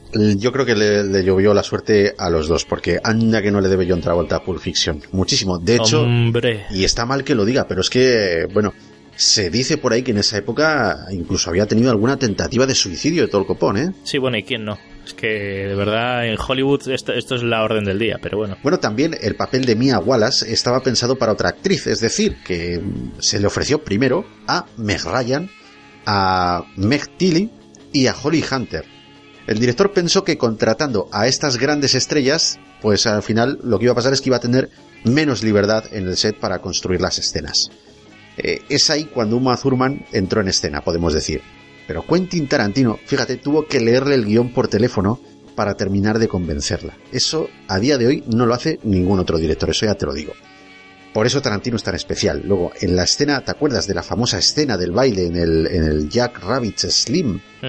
Pues eh, ahí Uma Thurman tuvo un ataque de inseguridad de estos de, en plan, ay, que me da la ansiedad. Porque, eh, claro, tenía que compartir escena con, con, un gran bailarín de la talla de John Travolta. Estamos hablando de Gris, estamos hablando de Fiebre del Sábado Noche. Estamos hablando del bailarín de la época dorada. Pues sí, además que es un tío que, que baila lo que no está escrito, ¿eh? Entonces pensó que el estar al lado de él pues iba a desmerecer mucho su interpretación y que iba a hacer el ridículo. Y como tú has comentado ahí el tema de Hollywood, esto en Hollywood es un hachazo, o sea, le podría perjudicar seriamente. Así que pues bueno, le dio ahí el ataque de ansiedad y Tarantino estuvo media hora en su camerino intentando, pues eso, aplacar sus nervios y acto seguido, Travolta, eh, oye, fue para allí, le enseñó unos pasos de baile y los estuvo practicando con ella, sí, a modo de ensayo, para que tuviese un poquito más de confianza en sí misma a la hora de grabar. El caso es que le salió bastante bien y al final quedó una escena que, por cierto, em, Tarantino comentó que esta escena, este baile, está inspirado en la película Los Aristogatos de 1970, aquel famoso clásico de Disney. Qué buena. Siempre creímos que Vincent y Mia, por cierto, ganaron el concurso de baile, ¿no? Porque luego les vemos que se llevan la copa y tal, pero si te das cuenta, hay una escena posterior, concretamente en la que Batch vuelve a buscar el reloj del que hemos hablado y se escucha por la radio, se puede escuchar un pequeño matiz, un pequeño detalle que el trofeo fue robado del Jack Rabbit Slim. Así que probablemente, probablemente lo robasen ellos. Mira, me acabo de dar cuenta de eso, no, nunca me había fijado. Es, un detalle muy curioso. Vaya, vaya. Tarantino tuvo mejor suerte con Tim Roth y Amanda Plummer, porque escribió los personajes de Ringo y Yolanda pensando en ellos después de conocerlos durante el rodaje de Reservoir Dogs. Desde el primer momento, tenía claro que quería interpretar él mismo a uno de los personajes secundarios de la trama y no lograba decidirse entre Lance o Jimmy. Finalmente se decidió por Lance, pero cambió rápidamente de opinión para poder estar tras la cámara en la escena del chute de adrenalina e intercambió el personaje con Eric Stoltz para poder tenerlo todo más controlado. En esta escena se cree que la sobredosis que padece Mia Wallace es debida a la cantidad de cocaína esnifada, pero realmente lo que snifa Mia cuando le da el colapso es la heroína que Vincent había comprado a Lance. Al parecer era tan fuerte que debía inyectarse directamente en sangre una dosis pequeña. Tarantino se informó de cómo se reaniman a las personas que sufren un tipo de sobredosis similar, y al parecer se hace mediante tragos de agua salada. Esto le pareció demasiado flojo a Tarantino, así que pensó que una inyección de adrenalina directamente en el corazón sería más acorde con el guion de la película y se podría sacar una escena de tensión impresionante. Para los que se pregunten cómo se hizo esto, se le puso una prótesis de torso falsa a Uma Thurman y la aguja se puso en posición invertida para que, en vez de entrar al empujar, se colase en el interior de la jeringuilla. De la creación de la prótesis, la jeringuilla, la sangre y las vísceras de la escena de la violación de Marcellus y la parte superior del cuerpo de Marvin, se encargó el mismo departamento de ortopedia que colaboró en Reservoir Dogs en la escena de la amputación de la oreja. Es curioso, además, en esa escena de, o sea, cuando Vincent le clava la aguja a Mia, hay que decir que se rodó invertida, se rodó al revés. Es decir, que Vincent lo que está haciendo es el movimiento contrario en, ese plano. Es una curiosidad por ahí que, está muy bien. Menos mal, vamos, que si no. Sí, pues si no, imagínate el. Menudo clavazo que le echa. La deja. tal cual, tal cual. Bueno, en fin, eh, para el papel de Jules, el director había pensado en Paul Calderón. Pero cuando Samuel L. Jackson hizo la audición, quedó tan impresionado que le dijo, chico, el papel es tuyo. pobrecito Paul Calderón, pero bueno, quizá no tan pobrecito, porque eh, a Paul Calderón no lo dejó fuera del rodaje, sino que le asignó el personaje de Paul, que es el camarero eh, al que vemos detrás de la barra en el bar donde Marcelus está haciendo negocios con Batch, cuando le está dando ahí el discursito. pues eh, bueno, es el, es el camarero. Y es que aparte posteriormente lo volvió a llamar para trabajar con él en Four Rooms también, o sea que, que tampoco es que lo dejase tan de lado. Otra cosa curiosa es que la billetera de Jules, ¿vale? La que muestra en la escena del atraco, la de Bad Madafaga, pues es en realidad la propia cartera de Quentin Tarantino. O sea, que, la, cartera del hijo de puta peligroso es de Tarantino. bueno, y hablando de Jules, la estética de Jules es un homenaje al género este de, la Black Exploitation de los años 60 y 70. Sí, el tipo Shaft que decíamos, sí. Claro, su, peluca, que es ahí de, de estilo afro, pues resulta que debía de ser más grande, era como un tupé enorme. Pero lo que pasó es que el director, mm, cuando vio esa montaña de pelo encima de Samuel L. Jackson, dijo, por Dios, qué monstruosidad. O sea, no le gustó nada. Así que mandó pues a hacerla un poquito menos voluminosa y al final pues tiene el aspecto que nosotros ya, ya conocemos. Cuando este va a matar a alguien, es curioso también y todos recordamos el discurso previo que cita, ¿no? Un discurso que supuestamente está sacado de la Biblia. ¿Lees la Biblia, Brett? Sí. Pues tengo memorizado un pasaje que resulta apropiado para esta ocasión. De Ezequiel 25:17. El camino del hombre recto está por todos lados rodeado por la injusticia de los egoístas y la tiranía de los hombres malos. Bendito sea aquel pastor que en nombre de la caridad y de la buena voluntad saque a los débiles del valle de la oscuridad, porque él es el auténtico guardián de su hermano y el descubridor de los niños perdidos. Y os aseguro que vendré a castigar con gran venganza y furiosa cólera a aquellos que pretendan envenenar y destruir a mis hermanos. Y tú sabrás que mi nombre es Yahvé cuando caiga mi venganza El discurso de Ezequiel. 25-17. Yo tengo que decirte que busqué esto podrás dar fe a, lo que te voy a decir. Y es que el, bueno, ese, ese discursito en la Biblia debe de ser más corto. Me decepcionó. Lo que debe decir es una cosa eh, tal como esta. Y haré en ellos grandes venganzas con represiones de ira, y sabrán que yo soy Jehová cuando haga mi venganza en ellos. Así de corto. Tal cual. Pero Samuel L. Jackson cogió y dijo, yo esto lo tengo que hacer que mole más. claro. Y lo consiguió, de hecho lo consiguió. Bueno, pues este discursito además fue plagiado de, de la película Karate Kiba, que es una película de 1976, y está dirigida por Ryuichi Takamori y Simon Nutcher, otro homenaje al cine oriental de Tarantino. Sí, sí, siempre, siempre, siempre, siempre, siempre. Bueno, pues si recuerdas, eh, Tarantino escribió tres guiones de estos y dijimos que, luego los perfiló para poder hacer Pulp Fiction, ¿no? Pues resulta que cuando hizo esto, el director se marchó a Ámsterdam y allí es donde escribió el guion con, con, o sea, se llevó un cuaderno y unos bolígrafos. Cuando los eh, hermanos Weinstein le preguntaban ¿para qué te llevas el cuaderno? Tarantino respondió, aquí es donde voy a escribir Pulp Fiction. ¿Qué pasó? Luego regresó y había escrito cuatro cuadernos. Muy grande también.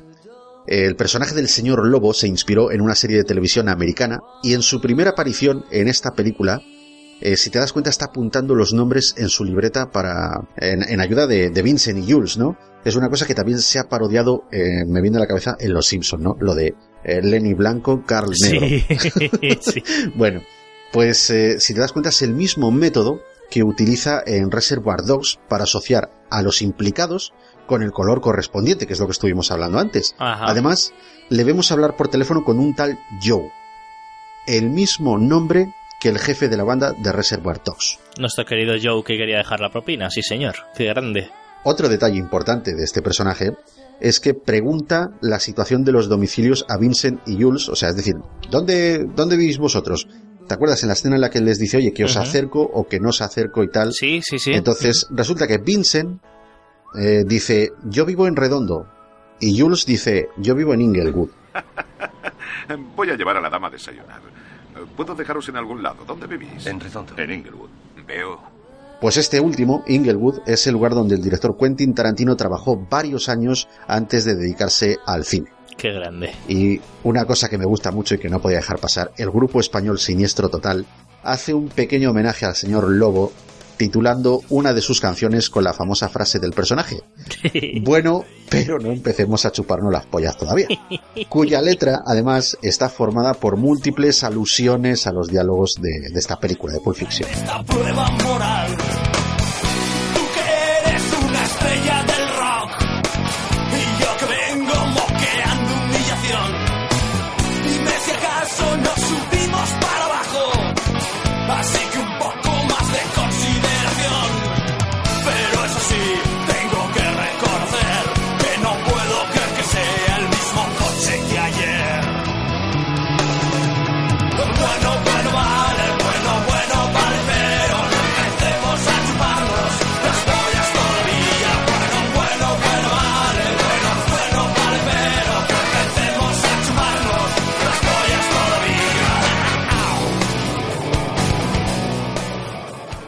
Qué bueno.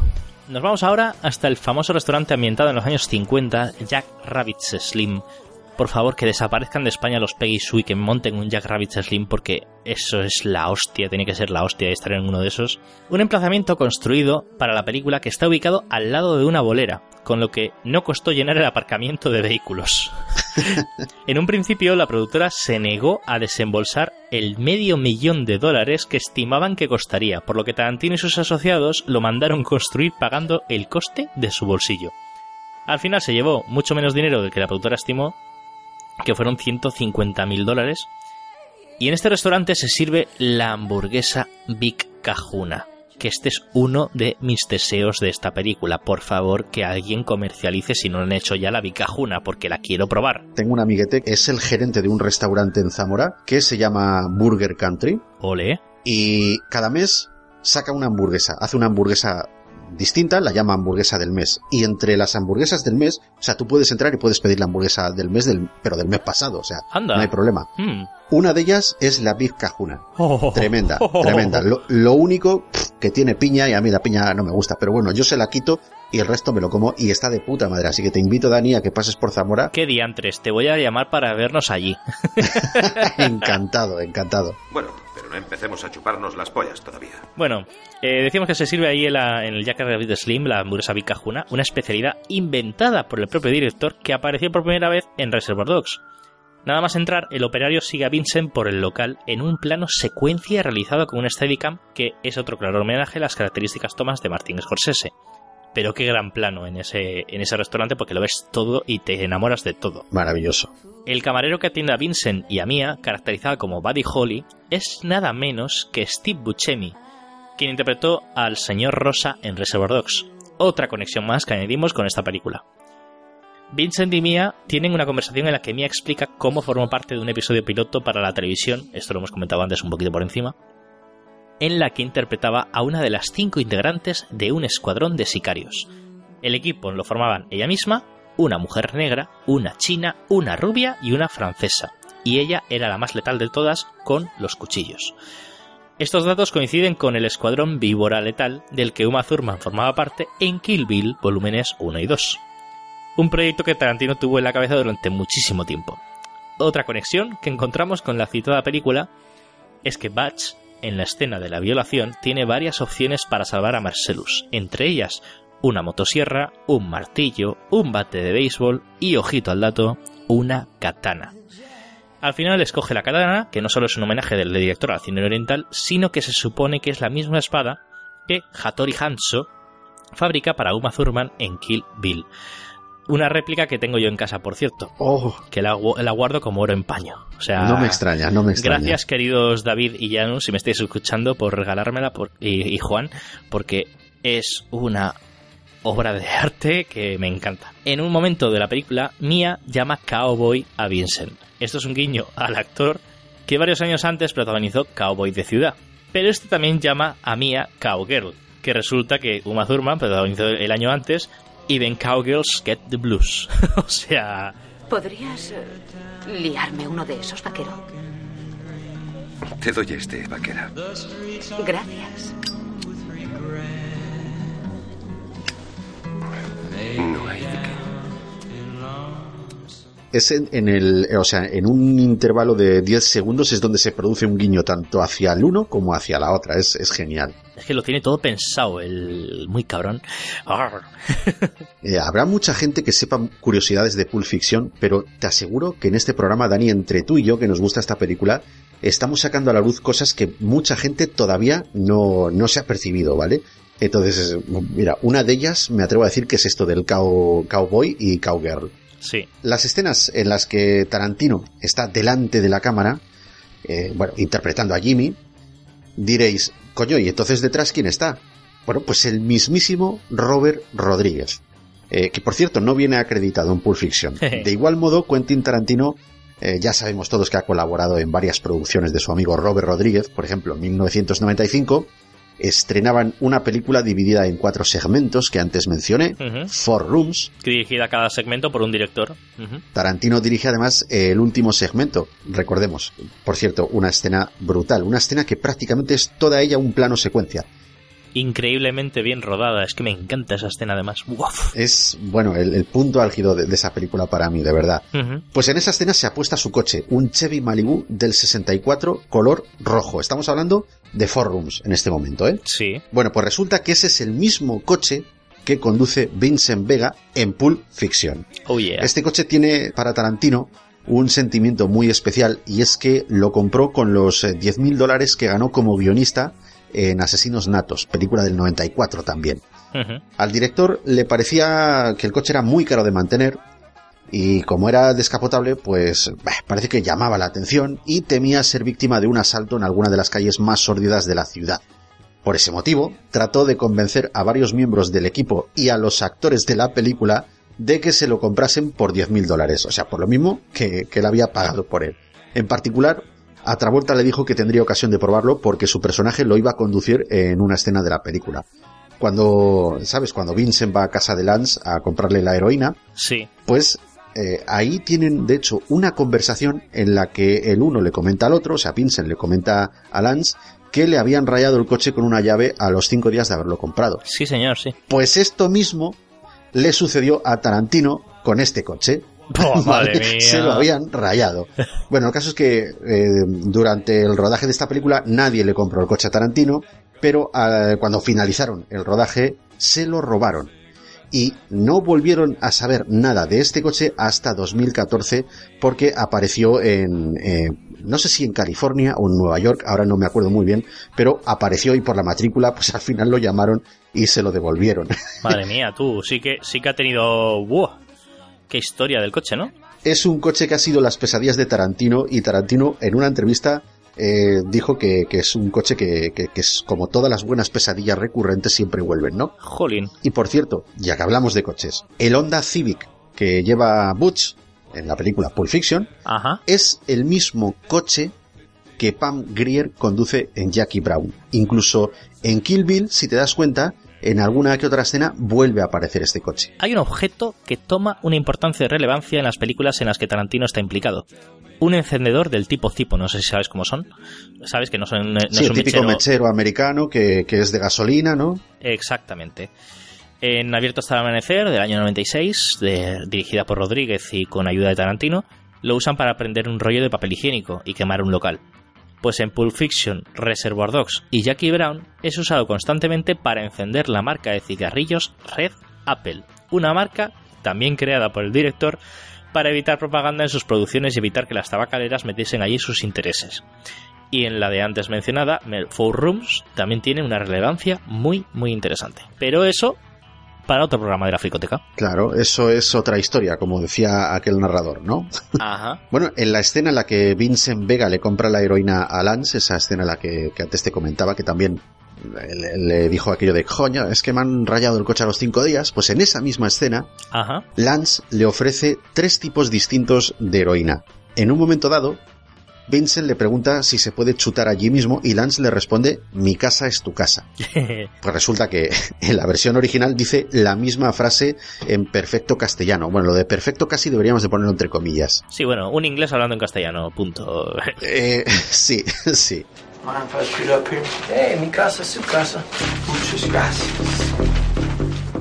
Bueno, sin salirnos de esa escena, Lance hace referencia a su camello. al que se refiere con el nombre de Baba. El nombre fue una invención de Tarantino en un guiño al director italiano Mario Baba. Otra de las curiosidades del doblaje es que hay una escena en la que Butch le está enseñando a hablar portugués a Fabien. Esto choca, ¿no? Que alguien Sí, le enseñe portugués a. María de Medeiros, ¿no? Sí, sí. Tiene poco sentido porque María de Medeiros precisamente eh, lo habla perfectamente, ya que es portuguesa. En realidad, en la versión original se puede apreciar que lo que le está enseñando realmente eh, no es portugués, le está enseñando a hablar español, ya que lo que planean es huir a México. Besides. ¿Dónde está la zapatería? What does that mean? Where is the shoe store? ¿Dónde está, dónde está la zapatería? Excellent pronunciation. Mm. Little mamacita in no time. ¿Qué hora es? ¿Qué hora es? What time is it? What time is it? Sí, bueno, esto son curiosidades de los doblajes que, al fin de cuentas, un, un doblador, por llamarlo así, no desmereciendo el- la profesión, sino por no ser un correcto actor de doblaje o un director de doblaje, eh, copiaría el texto, traduciría sin más y hablaría de eso sin más, ¿no? Pero, sin embargo, un buen preparador de doblaje, un actor de doblaje, estas cosas las adapta. Sin ir más lejos, te voy a hacer un, ejemplo como el fue el de Friends. No sé si sabes un capítulo en el que eh, Phoebe le intenta enseñar a, a Joey a perfilar un currículum en condiciones, porque Joey ante todo tiene un currículum que de cierto tiene su nombre y poco más. Y claro, entre otras cosas en su currículum ponía que eh, Joey sabía perfectamente hablar francés y ni tenía ni puñetera idea. Así que Phoebe se tira bastante parte del capítulo intentando enseñarle a hablar francés. Que Joey ni de, ni de lejos consigue, ¿no? Pero es que la versión original. eh, bueno, perdón, en la versión original también hablan en, en francés y tal, ¿sabes? Se siguen intentando hacerlo así. Pero curiosamente, en Francia, el doblaje se adaptó eh, diciendo, haciendo que eh, Phoebe le enseñase a Joey a hablar español. O sea, es que realmente ahí notas un poco la diferencia en este tipo de cosas, ¿no? Y, Claro, un- una cosa parecida pasó en, en Matrix Reloaded con el personaje de Merovingio. No sé si, Ah, sí, eh, si lo sí, recuerdas, sí, que es. Lambert Wilson, que es francés, y eh, pues en Francia lo hicieron eh, hablar con un marcado acento inglés de estos de, oh, por favor, todo el mundo sabe que es para rascarse el trasero. Sí, señor, sí, señor. Pues así. O sea, curiosidades de doblaje, está muy bien, muy bien. Mm. Otra incógnita que parece pasar desapercibida es el detalle. Bueno, inco- eh, desapercibida, aunque yo he leído hasta foros completos de cientos de páginas hablando sobre el tema, pero bueno, eh, soy muy friki, todo hay que decirlo, ¿vale? Estás en el sitio ideal, ¿eh? También te lo digo. Eh, sí, hola casita, oh, qué bonita eres. Bueno, decíamos que otra incógnita que parece pasar desapercibida para algunos o muy querida para otros, como en mi caso, es el detalle de que Marcellus Wallace tiene una tirita en la nuca.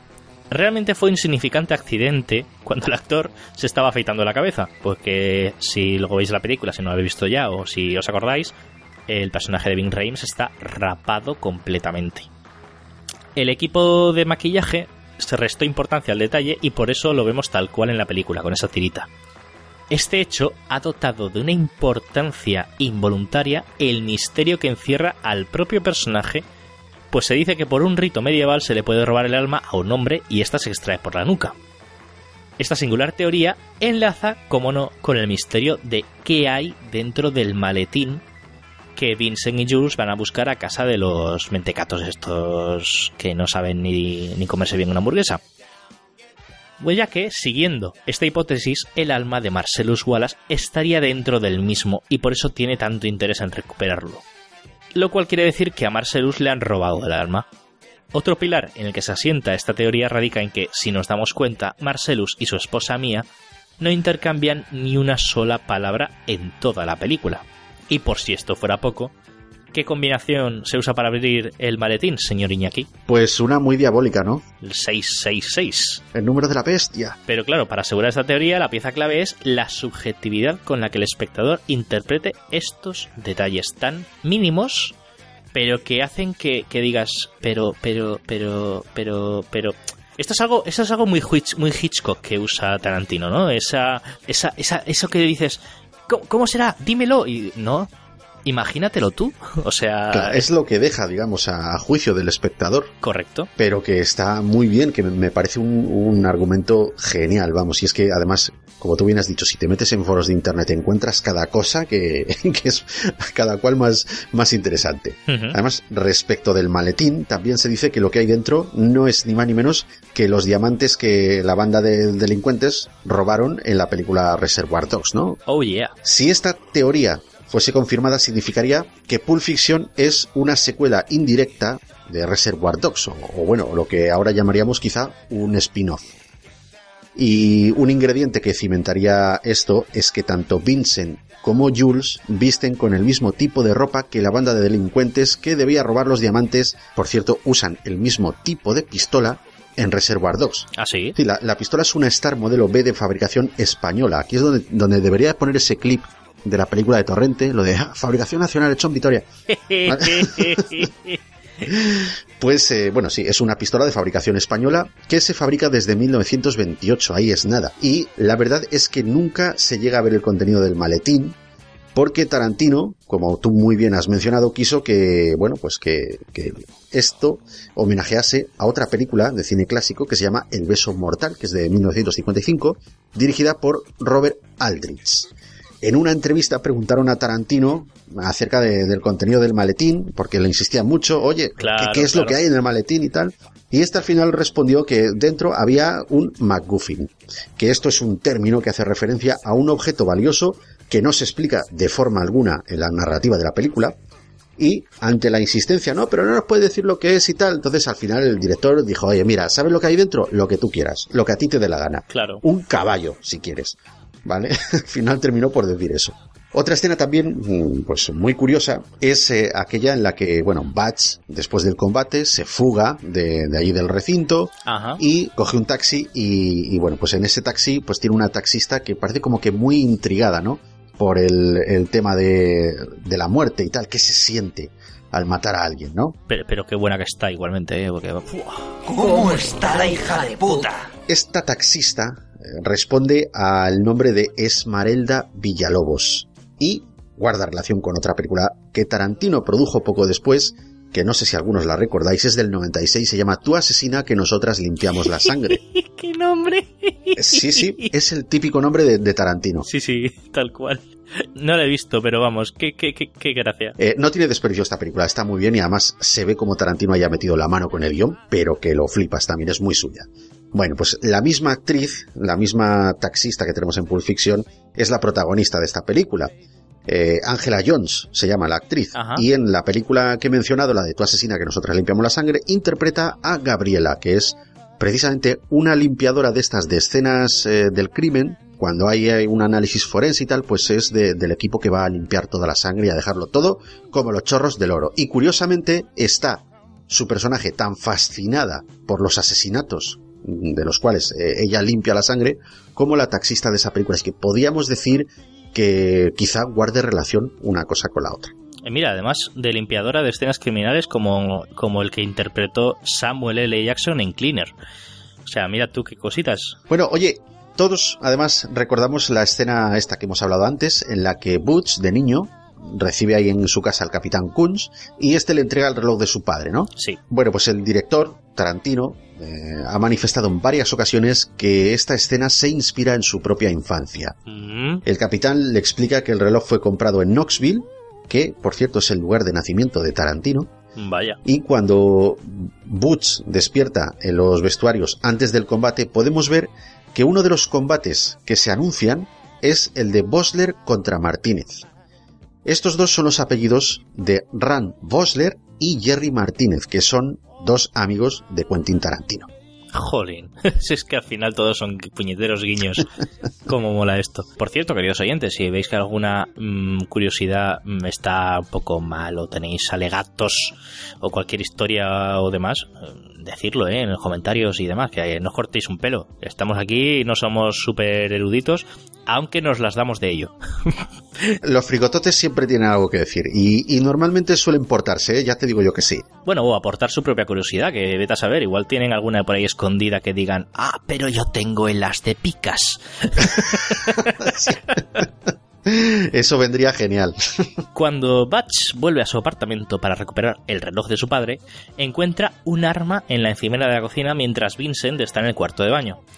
Es el arma que Marcellus había dejado allí mientras iba por unos cafés. Tarantino también encuentra la ocasión para homenajear a Psicosis, y lo hace en el plano que Marcellus es atropellado por Batch, muy similar a la escena de Hitchcock en que Marion Crane huye con el dinero. Curiosamente. O sea, mira, al final Hitchcock está más presente de lo que pensábamos. Eh, volvemos momentáneamente a la escena de la violación homosexual eh, para decir que fue inspirada por la película Deliverance del año 72 dirigida por John Purman. Una película que impactó a Tarantino tanto de pequeño al verla con su madre a la edad de 9 años. Otra película a la que el director rinde homenaje es Los gemelos golpean dos veces. Increíble, pero cierto. La película que está protagonizada en el año 82 por Schwarzenegger y De Vito, que es uno, eh, el propio De Vito es uno de los productores de Pulp Fiction, por cierto. Pues en la citada película los protagonistas interpretan a dos hermanos llamados Vincent y Julius, como el dúo de sicarios a quienes dan vida John Travolta y Samuel L. Jackson. Y la conversación entre estos acerca de las costumbres de los europeos está inspirada, agárrate los nachos que vienen curvas, en una similar que Huckleberry mantiene en Loca Academia de Policía del año 84. Tócate las narices, ¿cómo te queda el cuerpo? Es que Tarantino no solamente eh, es influenciado por el cine de los eh, 60 y de los 70, sino que también encuentra un hueco para hacer referencia a películas que entonces, pues quizás no eran tan antiguas, eran, eran bastante recientes, eso está muy bien. Es que por esto y, y- y por otras tantas cosas queremos a Tarantino. La famosa escena en la que Vincent le vuela la cabeza a Marvin, en el guion era, era bastante diferente, ¿vale? Ya que lo que estaba escrito decía que este le disparaba en el cuello y luego empezaba a discutir con Jules y al final, pues ante la discusión, deciden matarlo para que no sufra. Todo ello, pues imagínate, mientras Marvin está consciente ahí, desangrándose y todo eso. Bueno, el caso es que la escena se reescribió durante el propio rodaje porque Tarantino la quiso hacer más impactante. ¿Cómo no? Y vaya si lo consiguió. Además, otra curiosidad respecto a Vincent es que eh, siempre que está en el baño, algo malo sucede. Por ejemplo, la sobredosis de Mia, recordemos que él está en el baño, mientras la otra se chuta la heroína. Sí, señor. El atraco en el restaurante, que vimos al principio de la película, sucede Mientras el periódico, además. cuando él dice aquello de voy a ir a cagar. Y bueno, no nos olvidemos de cuando está en el baño en el apartamento de Butch. Así que ya sabes, John Travolta, no vayas a cagar que te sienta mal. O llama a José Coronado, que él te ofrece una solución. Sí, señor. Tómate un bifidus, señor. Claro, hombre, hay que ser regular. Ay, Dios mío. En esta película, ¿cuántas veces dirías tú que se dice la palabra fuck? Un montón de veces. Nada más y nada menos, señoras y señores, que 250 veces. ¡Ay! Se dice pronto, ¿eh? Se dice pronto. Claro, tienes que contar con que en inglés la palabra fuck no solamente se utiliza como, como lo que sería literalmente en castellano decir joder. Ya. ¿no? O sea, se, uti- se utiliza para decir esa jodida pistola, ese puto no sé cuál. Entonces, ¿cuántas veces se dice jodida? ¿Cuántas veces se dice puto? ¿Cuántas veces se dice joder? Claro. Pues al final un montón, macho, un montón. Porque ahí se dice fuck, fucking esto, fucking lo otro. Es que el vocablo español es impresionante. Es, es infinitamente más grande. Se sospecha que que es la película en la que más veces suena esto de la historia del cine. Había un rumor que decía que los relojes de la película marcaban siempre, por cierto, las 4 y 20 horas en una referencia al código policial 420, que es el que marca el consumo de marihuana. Este hecho, bueno, eh, podéis comprobarlo, desmentirlo. Ya, ya os hemos avisado de todo esto, ¿no? Esto ya es una cosa, una herida abierta. Podéis corregirnos. O, o decir, ole, vaya, no lo sabía, seguro que es falso, pero mola vuestra versión de la historia. también, también. Bueno, Pulp Fiction fue nominada a siete premios Oscars. Mejor película, mejor director, mejor actor por John Travolta, actor de reparto por Samuel L. Jackson, actriz de reparto por Uma Thurman, mejor montaje y mejor guion original por Quentin Tarantino y Roger Roberts Avary. Solamente ganó el Oscar al mejor guion original, pero eh, y este es el premio en el que siempre lo mencionaban hasta en los trailers y en todos los sitios, es el que se llevó el más gordo de todos, la Palma de Oro en el Festival de Cannes, aunque también ganó el Globo de Oro al mejor guion. Que por cierto, eh, este- es impagable ver el comienzo del tráiler de esta película en original. Os animo a verlo porque es eh, los créditos, eh, es como apareciendo unos créditos eh, diciendo del director ganador a la Palma de Oro en el, festi- en último festival de Cannes nos llega la nueva película y tal. ¿no? En plan como diciendo, esta película que ha ganado el la Palma de Oro, pues eh, os traemos esta película. Y, y lo ponen con una musiquita tan melódica, tan... Sí, que te, que te esperas a lo mejor un drama hollywoodiense. No, no, ni eso. Te esperas una película de, de Woody Allen a lo, a lo intimista o, a lo- o una película de- del tío este de, yo qué sé, de Magnolia o algo por el estilo, ¿no?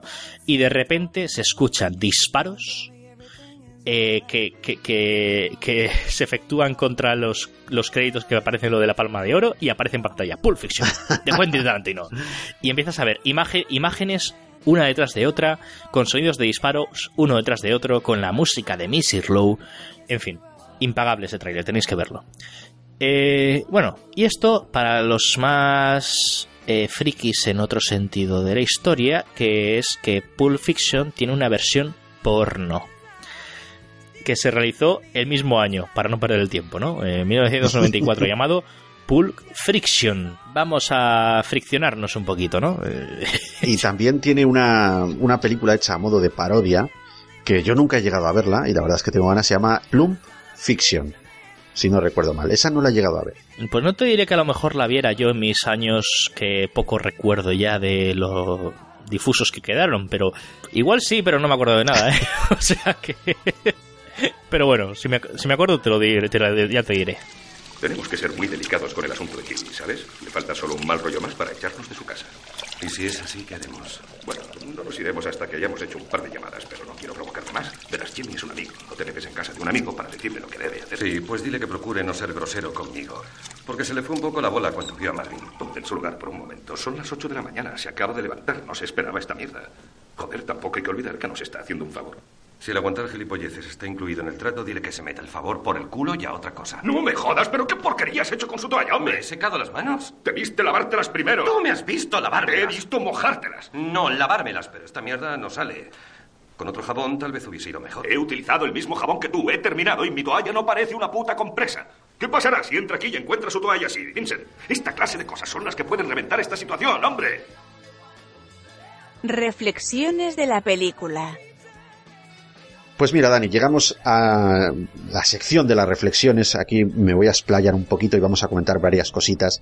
Y todas relacionadas con el impacto que esta película o el mundo Tarantino ha tenido sobre nosotros. Ajá. Hablamos de una película que brilla en cuanto a su guion, interpretaciones, Ajá. y aunque parezca que no tiene sentido por su continuidad. Mucha gente dirá que su continuidad con qué. Con todo, con todo, con todo. Efectivamente, mira, esta afirmación la amparo en el hecho de revelar los elementos que conectan las películas de Tarantino. Es eh, esto que te comentaba yo de- del universo Tarantino, ¿no? Eh, bueno, pues Tarantino afirmó en su día que tenía intención, como todo el mundo sabe, de dirigir 10 películas escritas por él mismo. Vamos a repasarlas un poquito. La primera, en el 92, que fue Reservoir Dogs. La segunda, Pulp Fiction, en el 94. Exactamente. Seguimos con Jackie Brown, que te gusta a ti mucho, del 97. la cuarta película es Kill Bill, y yo aquí no digo ni volumen 1 ni volumen 2, porque Kill Bill es la misma película. Bueno, la, la misma, no. Re- realmente es una película. Es una película, ¿vale? Lo que pasa Punto, que ya está. por temas de comercialización, como tú bien has dicho, al final se dividió en dos partes, pero es la misma película. En 2007 tenemos eh, la quinta película, que es Death Proof.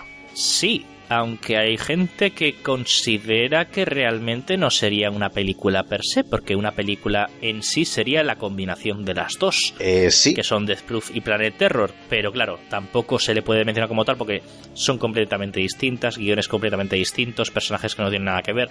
Entonces sí que se le podría considerar una película como tal, pero bueno, eso ya a gusto de cada uno. Lo has explicado perfectamente, nada que decir. Pero bueno, se- sería, ¿vale? Por, por así decirlo, sería la quinta película dirigida por Tarantino. Ajá. Luego llegaríamos a 2009 con Malditos Bastardos, genial, maravillosa. Y no menos importante que Django desencadenado de 2012, que también es tremenda.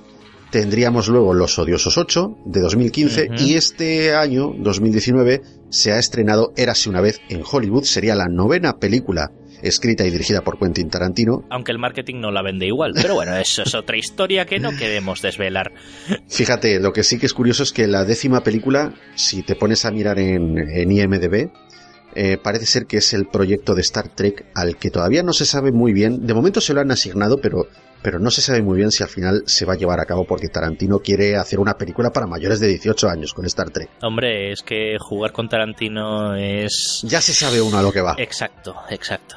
Fíjate que Quentin Tarantino llegó a explicar en una entrevista en Australia eh, durante la promoción de Los Odiosos 8 que sus películas están relacionadas unas con otras, ¿no? Hasta ahí bien. Claro. El director aclara que hay dos universos creados en sus obras de ficción, o sea, dentro de las películas de Tarantino. Correcto. eh, hay un universo y hay otro, ¿no? Uno es la realidad, realidad entre comillas, ¿vale? Una realidad que según sus palabras es más real que lo real. Correcto. Ahí lo dejo. Allí ubicamos eh, títulos como Pulp Fiction, Jackie Brown o Reservoir Dogs, por poner algún ejemplo, ¿no? Sí. Estamos más o menos eh, lo ubicamos, ¿no? Sí, sí, sí, estoy completamente de acuerdo, sí. En el otro universo que hemos mencionado, eh, ahí estarían esas películas que los personajes de la primera realidad, digamos que, que podrían acceder a ellas, podrían ver en cines, podrían ver en televisión, podrían alquilar en un videoclub. Como Kill Bill. Efectivamente, serían Kill Bill, sería incluso abierto hasta el amanecer, Planet Terror, ¿vale? O Machete, que es, y- y ma- bueno, Machete y sus secuelas, que son de, de Robert Rodríguez. Entonces, como podéis apreciar, este universo lo construye junto a Robert Rodríguez y los elementos que conectan todo este universo, o por lo menos lo que yo he podido investigar, y aquí Dani, si, si tú tienes algo que añadir o, o algo en lo que creas que me estoy equivocando, por favor, te, te ruego que me lo digas porque puedo meter la pata. Porque yo con estas mierdas me emociono que no lo sabes tú bien. Venga, va, dale, dale, dale caña. En Kill Bill, si te das cuenta, entierran a la protagonista eh, en una tumba, ¿no? Correcto. La tumba eh, tiene el apellido de, bueno, una tal, no sé qué, Ed Smith, acabado en, Buah. en TZ, ¿vale? Ahí me pillas que tú has hecho los deberes y yo no. Bueno. cabrón. Pues te lo cuento. Este apellido, el de Ed Smith, guarda relación de parentesco con el personaje que Christoph Waltz interpreta en Django desencadenado, o sea que debía de ser... Sí, o bien esposa o algún pariente de, de, o sea, de este personaje. Sí, sí, sí, sí. También es cierto que Samuel L. Jackson es el que está sentado al piano en la boda de, de la novia en los flashbacks de esta película. Si te das cuenta, ahí hay un pianista negro. Bueno, pues es Jules. Recordemos que Jules dijo que vagaría por el mundo una vez que se retirase de la profesión de sicario. Ay, pues mira. Se cree por este motivo que el que está sentado al piano pues es Jules, personaje de Pulp Fiction. Lo que pasa es que, claro, ahí estamos, ahí estamos mezclando las dos realidades, porque, claro, la realidad de Kill Bill sería la realidad ficticia, Efectivamente. digamos, de la serie, de la serie que Uma Thurman hizo. Entonces, no tiene tanto sentido de ver a Jules ahí, sino al personaje del que interpreta Samuel. Jackson, sí, pero no sería Jules como tal. Es una cosita muy curiosa, aparte tampoco se le llega a ver del todo, nada más que en algún plano ahí, si tienes el Blu-ray ahí en, en alta definición, dices, Sí, coño sí. y tal. Bueno, pues se cree que es Jules, claro, no, no se puede, no se puede eh, precisamente decir, no, no, sí, sí que es él, sí que es él, no, porque no lo sabemos, pero bueno, se puede creer. Te voy a decir una cosa ya, mira, ya, ya le acabo de dar una nueva redacción. Tarantino se anticipó a su tiempo, ¿vale? Tarantino fue el creador, el creador del origen del MCU, del Marvel Cinematic Universe. Y te voy a explicar por qué. ¿Quién aparece en la boda de la novia de Kill Bill? Aparece el escuadrón de la víbora negra, ¿no? Sí, víbora ¿Quién letal. es uno de los, quién es uno de los personajes? Uno de los personajes, La que luego veías a- como enfermera con un parche en el ojo. Daryl Hannah. ahí estaba Nick Furia, antes de meterse a Shield, que vio lo del parche, le moló y se fue para hacerse de Shield y dijo, venga, va. qué bueno, qué bueno. Ya está, hemos relacionado la, la universo Marvel con eso, sí. No, pero está muy bien, muy bien. Me ha gustado esa. Bueno, pues mira, como te decía, en la misma escena donde eh, en Kill Bill, bueno, pues la masacre que hay en la boda, Sí, date cuenta que en esa escena, una vez que ya se ha producido la escabechina, aparece el sheriff Earl McGraw, oh yeah, sí. el mismo personaje ¡Ostras! Sí. que los hermanos Gecko asesinan en la escena inicial de Abierto hasta el amanecer. Sí, señor. Y además, corrígeme si me equivoco, ¿no es el mismo sheriff que aparece en Planet Terror? Mira, te voy a decir, es el mismo sheriff que aparece en Planet Terror y también en Death Proof junto, Sí, señor. junto a su hijo Edgar, que Claro. también aparece en Kill Bill y que es el hijo del actor que interpreta al serio McCraw, que creo que se llama Michael Parks, ¿vale? Pues es también su hijo en la vida real. Por lo que se deduce que el universo Tarantino se extiende también a las películas que realizó junto a Robert Rodríguez, junto, eh, bueno, ah, también en la realidad esa alternativa que estamos hablando. Y bueno, pues prueba de ello es lo mencionado anteriormente con respecto al coche rojo del director, que es lo que se ha puesto al final de Four Rooms, con la que tam- también habría ahí una, una conexión importante. Luego, Ajá. la actriz y comediante Kathy Griffin, que es esta actriz, eh, bueno, que en los 90 llevaba el pelo rizado, pelirrojo, también con, con bastante volumen, aparece en la escena en la que atropellan a Marcellus y repite su papel en Four Rooms, creo que es la dueña del hotel. Buah. Con lo cual, deducimos que las dos películas están relacionadas de alguna manera. Vámonos a Los Odiosos 8. Samuel L. Jackson allí interpreta al mayor Marquis Warren. Yo no quiero darle mucha credibilidad a esto, pero cierto es que en algunos foros y en algunas tertulias por ahí que he mantenido yo por internet, se dice que este personaje puede ser un antepasado de Jules, de Jules Winfield. Iñaki Sánchez, señor. ¿Es usted el señor omnipresente de Internet? Porque vamos, lo que no sepa usted me está jodiendo vivo, ¿eh? No, no, esto, esto son cositas que yo he ido investigando que, de verdad, no quiero darle una credibilidad, como te digo, no quiero darle una, una consistencia y algo sólido, pero sí que se tenga en cuenta, ¿vale? Vale, vale, vale. vale. Alguno puede, puede decir, ah, pues sí, por, por tal y por cual. Yo, yo simplemente lo he observado y he dicho, bueno, me, me parece curioso. Y ya, oye, que cada uno, vamos a hacer eso del McGuffin que hace Tarantino, que cada uno lo interprete como quiera. Eh. Luego, entre Reservoir Dogs y Pulp Fiction tenemos el nexo común entre los hermanos Vega, Ya hemos mencionado. Mm, posiblemente el maletín, si queremos pensar que contiene los diamantes, también. Y bueno, la hamburguesa Vicajuna y los, eh, el tabaco Red Apple, bueno. En Malditos Bastardos, el soldado apodado el oso judío, ¿te acuerdas de él? Qué grande era ese tío. ¡Oh! Estaba interpretado por Eli Roth, también amigo de Tarantino. Bueno, pues ese personaje se llama, se llamaría, en realidad, Donny Donovitz. El oso judío, Donny Donovitz. Pues resulta que este personaje es el padre de Lee Donovitz de Amor a quemarropa. Sí, sí, sí. Bueno, volvemos otra vez a Reservoir Dogs. El señor Blanco dice conocer a Alabama, uno de los personajes de Amor a quemarropa. Oh, yeah. El señor Sí, Blanco es Harvey Keitel, por cierto, que antes andábamos ahí. Bueno, pues al parecer, en, en, eh, si te das cuenta, en Reservoir Dogs dice que la conoce bien, que además que fueron algo más que amigos, ¿no? Ajá. Luego, en Asesinos Natos, del 94, hay un detective, si te das cuenta, que se llama Jack Scagnetti, que no es otro, no es otro que el hermano de Seymour Scagnetti.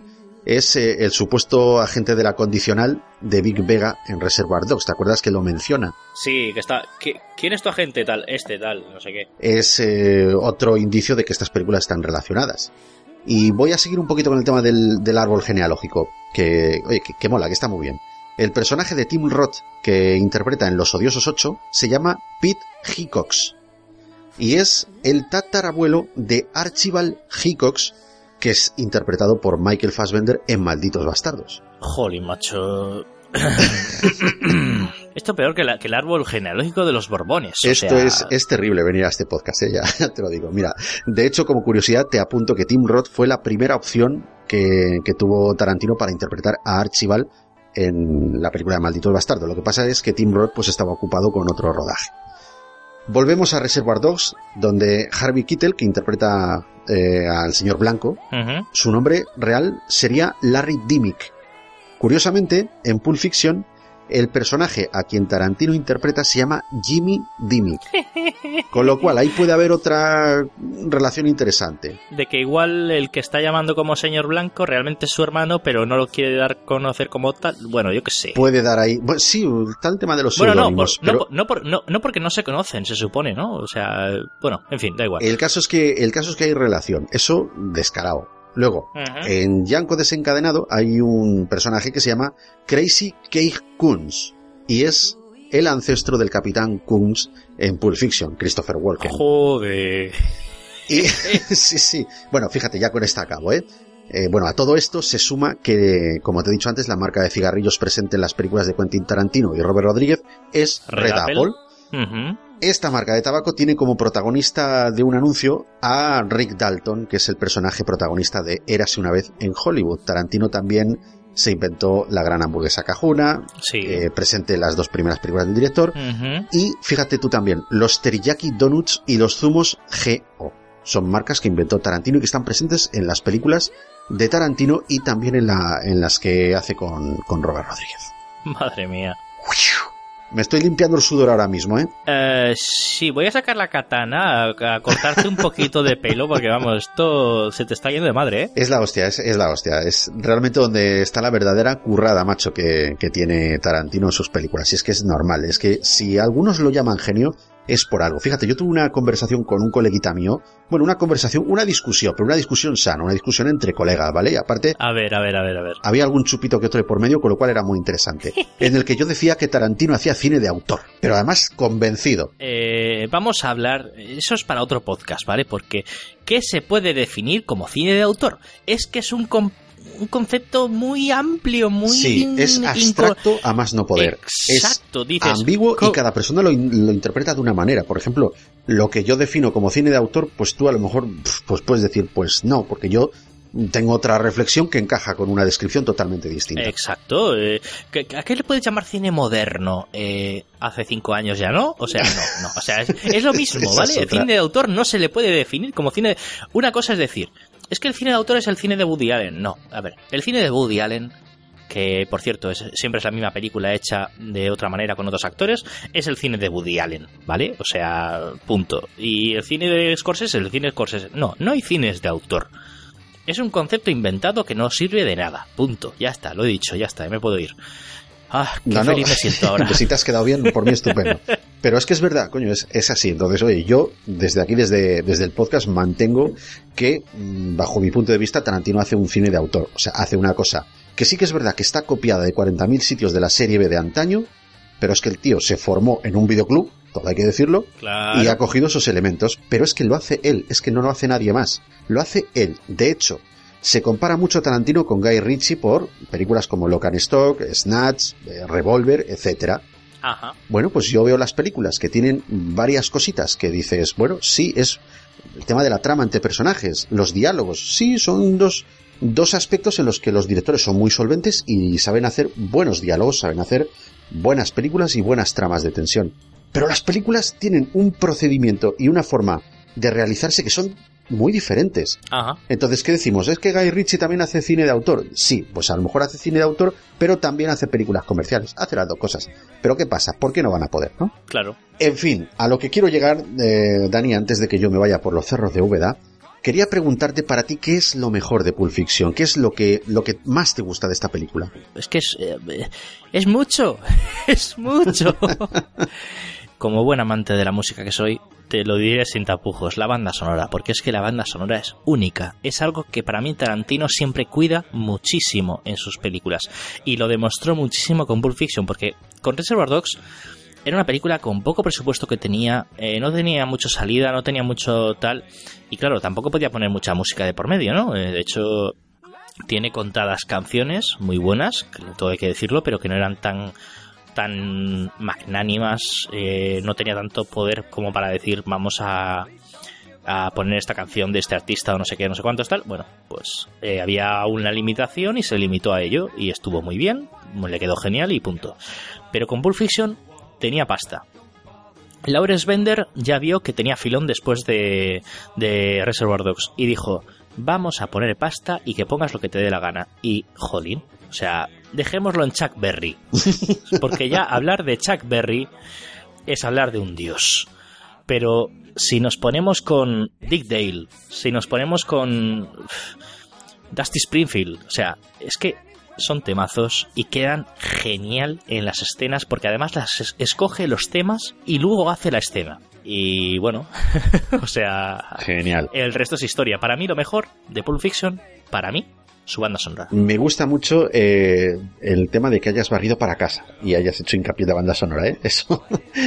Eh, bueno, para mí te diré que quizá lo mejor de la película, mm, para mí sean eh, las interpretaciones. Estamos ante una producción que cimenta la base de su desarrollo en las tramas entre personajes. Ajá. Ahí el apoyo son los diálogos y por supuesto las situaciones que viven, porque también es un maestro a la hora de generar tensión en una escena. Y ahí me quito el sombrero. Le alabo el gusto al señor Tarantino. Para mí eso es lo mejor, pero no de esta, sino de todas sus películas. Y por contra, claro, te he preguntado qué es lo mejor, pues ¿qué sería lo peor de, de Pulp Fiction? A mí lo que no me gustó casi nada, ponerle cara a Marcellus Wallace. Anda, fíjate, es un detalle en el que no había caído y ahora que lo dices es muy interesante. He empezado pensando en la escena de la, de la violación. Porque la escena de violación, a ver, aporta porque es la resolución de lo que pasa entre Butch y Marcellus y, lo de la conexión con la katana y todo esto, ¿no? Y está muy bien. Pero a mí esa escena no me aporta nada. No me, no me gusta, la interpretación de los actores me deja un poco frío, es... Está muy bien por la música y el color que tiene la escena, pero no me aporta nada. Pero sin embargo, he caído que ahí es el único momento, un poco antes, es el único momento donde vemos la cara a Marcellus. Y hasta entonces, a Marcellus lo único que le ves es la cocorota desde atrás. Se lo ves en el bar cuando está negociando con Batch y cuando luego ve a Vincent. Se lo ves en la reunión que tiene después, eh, después del combate de Batch. Eh, se lo ves eh, cuando está hablando por teléfono en su casa en la piscina con Mia al lado. Y claro, dices, es que es un misterio. Sí. Este tío que da tanto acojone, realmente es un misterio. Y dices, ¿por qué no se mantiene igual? Quizá es una de las pocas cosas que no me gusta, pero bueno, vale, bien. Me parece muy interesante y es un matiz en el que yo no había caído, Dani. O sea, está muy bien, muy bien dicho. Realmente te diré que a mí no me importa si esta película tiene defectos o no, que los tiene, claro, como todas.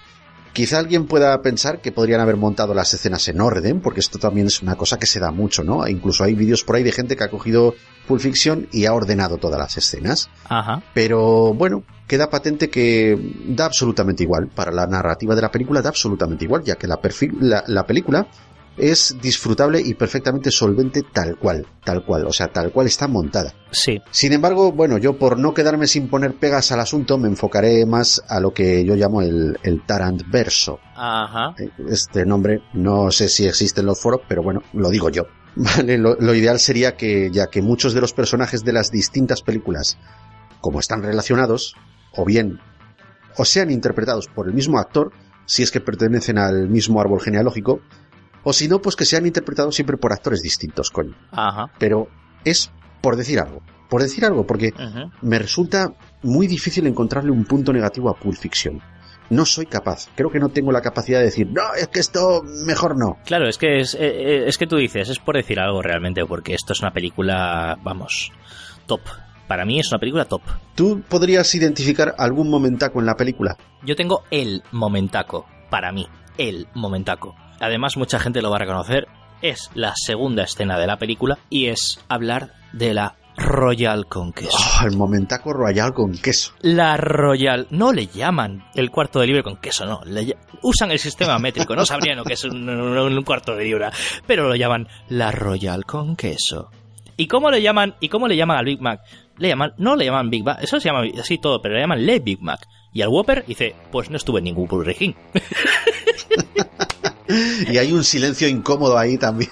Ese era pam pam pam pam. Bueno, y luego, claro, ¿y sabes lo que le ponían? Mayonesa. Lo untaban en esa mierda. Gracias, gracias eh, Tarantino por reconocerles a estos gentes de habla francesa y de donde sea en Europa que le echan mayonesa a todo. ¡Qué asco, por favor! ¿Cuántos de nosotros habremos ido al McDonald's a pedir una royal con queso, eh? Seguro que hay más de uno y Sí, más sí, de sí, sí, sí, tal cual. Pues mira, mi momentaco no se aleja mucho de, de la escena de- donde tú estás ubicado. Cuenta, cuenta. Porque para mí es, es el, el accidental tiro que Vincent Vega le pega en la cara a Marvin. Es sí, que, la verdad. joder, tío. Es que, bueno, lo primero, porque no te lo esperas. ¿Vale? Es que es muy. Reconozco, reconozco que es muy cruel, pero es que es muy gracioso, ¿vale? Y ya no te hablo de lo que sucede después. No, bueno, ya, pero. Pero, jolín. Lo de comparar la toalla con la que se está secando el otro en las manos con una compresa, pues, chico, joder, es, es que, es que es tremendo. Mira, es que está mal decirlo, pero es que me parto el culo, tío. Sí, señor. Es muy bueno. Joder, yo también me he secado y mi toalla no parece una puta compresa. Pero, joder, es que es, que es de, de parar la película porque es un momentaco que no te esperas y que Dices, joder, Es que para lo que me que tengo que reír. Esto es una película para ver un viernes por la noche con pizza y cervezas, con unos colegas y desparramarte de la risa. Punto. Sí, señor. Y bueno, esto sí que lo vas a entender, porque te voy a preguntar, a ver, con todo el descaro, con todo el morro, ¿cuál es tu escena favorita? Ah. Eh, Sí, si quieres te digo yo, y así te doy un poquito de tiempo para que, Venga, va. para que a lo mejor se te encienda la bombilla y digas, ah, coño, pues esta, mira. Eh, Bueno, yo pienso, lo primero, que todas y cada una de las escenas de la película tienen un nivel de implementación en la memoria tal que dificulta la elección de una escena concreta, porque estas escenas son iconos, todas y cada una. correcto, ¿vale? correcto. Pero bueno, correcto. por elegir una, me voy a mojar, ¿no? Entonces yo me quedo con la de la tienda de empeños donde van a parar Butch y Marcellus. Me lo veía venir. Es que ya sabía, o sea, llevas hablando todo eso en el programa, tiene que es ser eso. la puta resolución de- del conflicto entre Butch. Es como que se cierra el círculo y esa historia te queda muy completa. Eh, Me pareció tremendo. Y aparte, es un momento en la película en el que estás ahí pegado, sin decir nada, sin parpadear, y cuando acaba la escena dices, joder, o sea, cuando se va con la moto dices, hostias. Pues mira, yo tengo, yo tenía, tenía una que básicamente es la que mucha gente tendrá en la mente siempre, que es desde el momento en el que Vincent y, y Jules entran por la puerta del piso y empiezan a hablar con los chavales. Bueno, empieza Jules a hablar con los chavales porque Vincent no dice casi una puñetera palabra. Eh, Sí. Eh, desde que encuentran el maletín, desde que lo ven, desde que empiezan a hablar de, de Marcellus, de no hay que joder a Marcellus Wallace, del, del Ezequiel 2517. Es decir, ¿vale? Eso fue, hasta el momento de los disparos, una de mis escenas clave siempre. Pero hubo cierto momento en el que pasó a ser otra, porque yo soy un gran fan, un gran amante de la comida americana y, como no, de las hamburguesas. Y desde el momento de ver lo del Jack Rabbit Slim, eh, el momento de la conversación entre Mia y, y- y Vincent sobre la serie que hizo ella del piloto, eh, luego lo del batido de los 4 dólares de batido o, o- o los 5 dólares de batido, no sé cuántos eran. Batido de 5 dólares. ¿Y cua- quién paga un batido de 5 dólares? Eh, está bueno, punto, ya está, no preguntes, ¿vale? Y luego el baile, ese baile a ritmo de Chuck Berry, pues para mí se ha convertido la escena del Jack Rabbit Slim de principio a fin en mi escena favorita. Oye, ¿recuerdas la primera vez que viste Pulp Fiction? Como si fuera ayer. Mi- mira que hay mira que hay películas que la mayoría dices no me acuerdo cuando la vi por primera yo me acuerdo perfectamente porque mira que había visto a lo mejor alguna puñetera escena por ahí yo a Tarantino lo conocía de haber visto mira la película la primera película que yo vi de Tarantino sabes cuál fue No lo sé. Death Proof Anda. porque además fue verme Planet Terror, pero creo que la primera película que vi de Tarantino dirigida por él fue Plan eh, Death Proof. Y me encantó y desde entonces pues empecé a investigar, ¿no? Y durante ese año siguiente, eh, corría el año, corrígeme si me equivoco, yo creo que Death Proof es del año 2006, debe ser. 2007. 2007, vale, pues la cuestión es que corría el 2007 y estaba, pues no sé si sería mayo o junio de 2007, a puertas de los últimos exámenes de instituto para selectividad. Ante- bueno, antes de selectividad, ¿no? En plan de aprueba el curso y puedes ir a selectivo. Y pues había que hacer algunos trabajos, algunos exámenes y tal. Pues era un jueves por la noche, yo estudiando y, y demás, y intentando ponerme las pilas, que no lo había pegado en chapa en todo el año, pues bueno, me tocaba pegar chapa en ese momento. Y ese jueves noche hacían sesión doble en 4, además en la cadena de televisión 4. Así hacían esa noche sesión doble de Tarantino, con dos películas, Pulp Fiction y Jackie Brown. Y yo dije, no he visto ninguna, habrá que verlas. Me pongo a grabar la peli, espero hasta que empiece, la pongo a grabar, apago la tele y sigo estudiando. Pues fue empezar a ver la conversación esa noche de Pumpkin y Honey Bunny. Empezar la música, digo, venga, cinco minutos y me pongo a estudiar. Y así todo el rato hasta que acabó la película. Sí, mamá, no me puse a estudiar esa noche, no, mamá, no. Y me vi la película entera. Cuando empezó Jackie Brown dije, va, aquí lo dejo, voy a ponerme a estudiar, que si no, malo. Sí, sí. No, oye, pero es, es una, es una buena anécdota. me la puse a ver entera y yo desde no, no el sofá no es que no me fui ni al sofá porque no que- quería disimular un poco no pero me quedé en la silla de, de la mesa ahí tal eh, sentado sin parar de ver la película de lado y yo había un momento que estaba ya mirando de lado la película eh, en la tele y tenía los libros delante y se me quedaban pegados a la mano de tanto que no me movía. Tenías la la tinta ya hecha tatuaje. Y yo, no puedo parar. Joder, dile que se callen, mamá. Sí, bueno, se callaban cuando pasaban los puñeteros anuncios de la televisión española, pero bueno, ¿qué le vamos a hacer? Pues fíjate que esta vez me has hecho sombra, porque normalmente el que suele contar una anécdota de la hostia suelo ser yo, ¿eh? Pero aquí no tengo nada maravilloso que contar. Yo la vi por primera vez en eh, 1998. La película, recordemos que es del 94. Y lo único que había visto yo por ahí y que no me llamaba la atención, por más que nada por la edad que tenía, eh, pues había visto algún tráiler, alguna cosita así en la tele, de, bueno, de esto de que Ajá. le hacen algún reportaje, y tal, pero la película no me llamaba la atención hasta que la vi, como te digo, cuatro años después. Creo recordar que fue además por este canal Calle 13 o AXN, cualquiera de estos dos, porque eran Sí, sí, sí. canales privados que tenían mis abuelos contratados junto al paquete de cine de Canal Satélite Digital. Entonces, mis abuelos eran eh, vivían a, a pocos metros de mi casa. Entonces, yo me escapaba muchas veces para ver el, el Canal Plus y grabar pues muchas películas que estaban en videoclubs, lógicamente. Y además, sin anuncios, formato panorámico, yo en esa época era el rey. De ahí, de ahí me viene toda la tara mental que tengo. Entonces, eh, sí que es verdad que es la primera película que vi de Quentin Tarantino. La primera. Y además te digo que me influyó de tal modo que me interesé en ver todas las películas que, bueno, pues que Hombre, claro, en las claro. que metía las manos. O sea, ahí ya empezaron a caer abierto hasta el amanecer y tal. O sea, todo lo que dirigiese o, o produciese ya me llamó la atención. Pero, pero es una anécdota muy humilde comparado con lo que me acabas de contar, chico. De hecho, te voy a contar otra anécdota que te vas a cagar. O sea, eh, yo, por suerte o por desgracia, pues he pasado gran parte de mi infancia yendo de un colegio a otro, eh, de un pueblo a otro, en diferentes zonas del país y de otro país. Pero bueno, Eso no es malo, eso es diversidad, amigo. No todo el mundo la tiene. Sí, bueno, también. De- Depende cómo se vea también, ¿eh? Pero bueno, en fin. La cuestión es que eh, llegó un momento en el que acabé volviendo a mi pueblo de origen, aquí en la provincia de Alicante, y me tocó, yo venía de un pueblo en el que había hecho primero de la ESO en, en un instituto. Y en este pueblo aún estaban en este proceso en el que el instituto era tan pequeño que empezaban con tercero de la ESO. Entonces el segundo de la segundo de la, de la secundaria me la hice en el colegio porque el colegio pues aún tenía espacio como para meter a alumnos de hasta segundo de la ESO.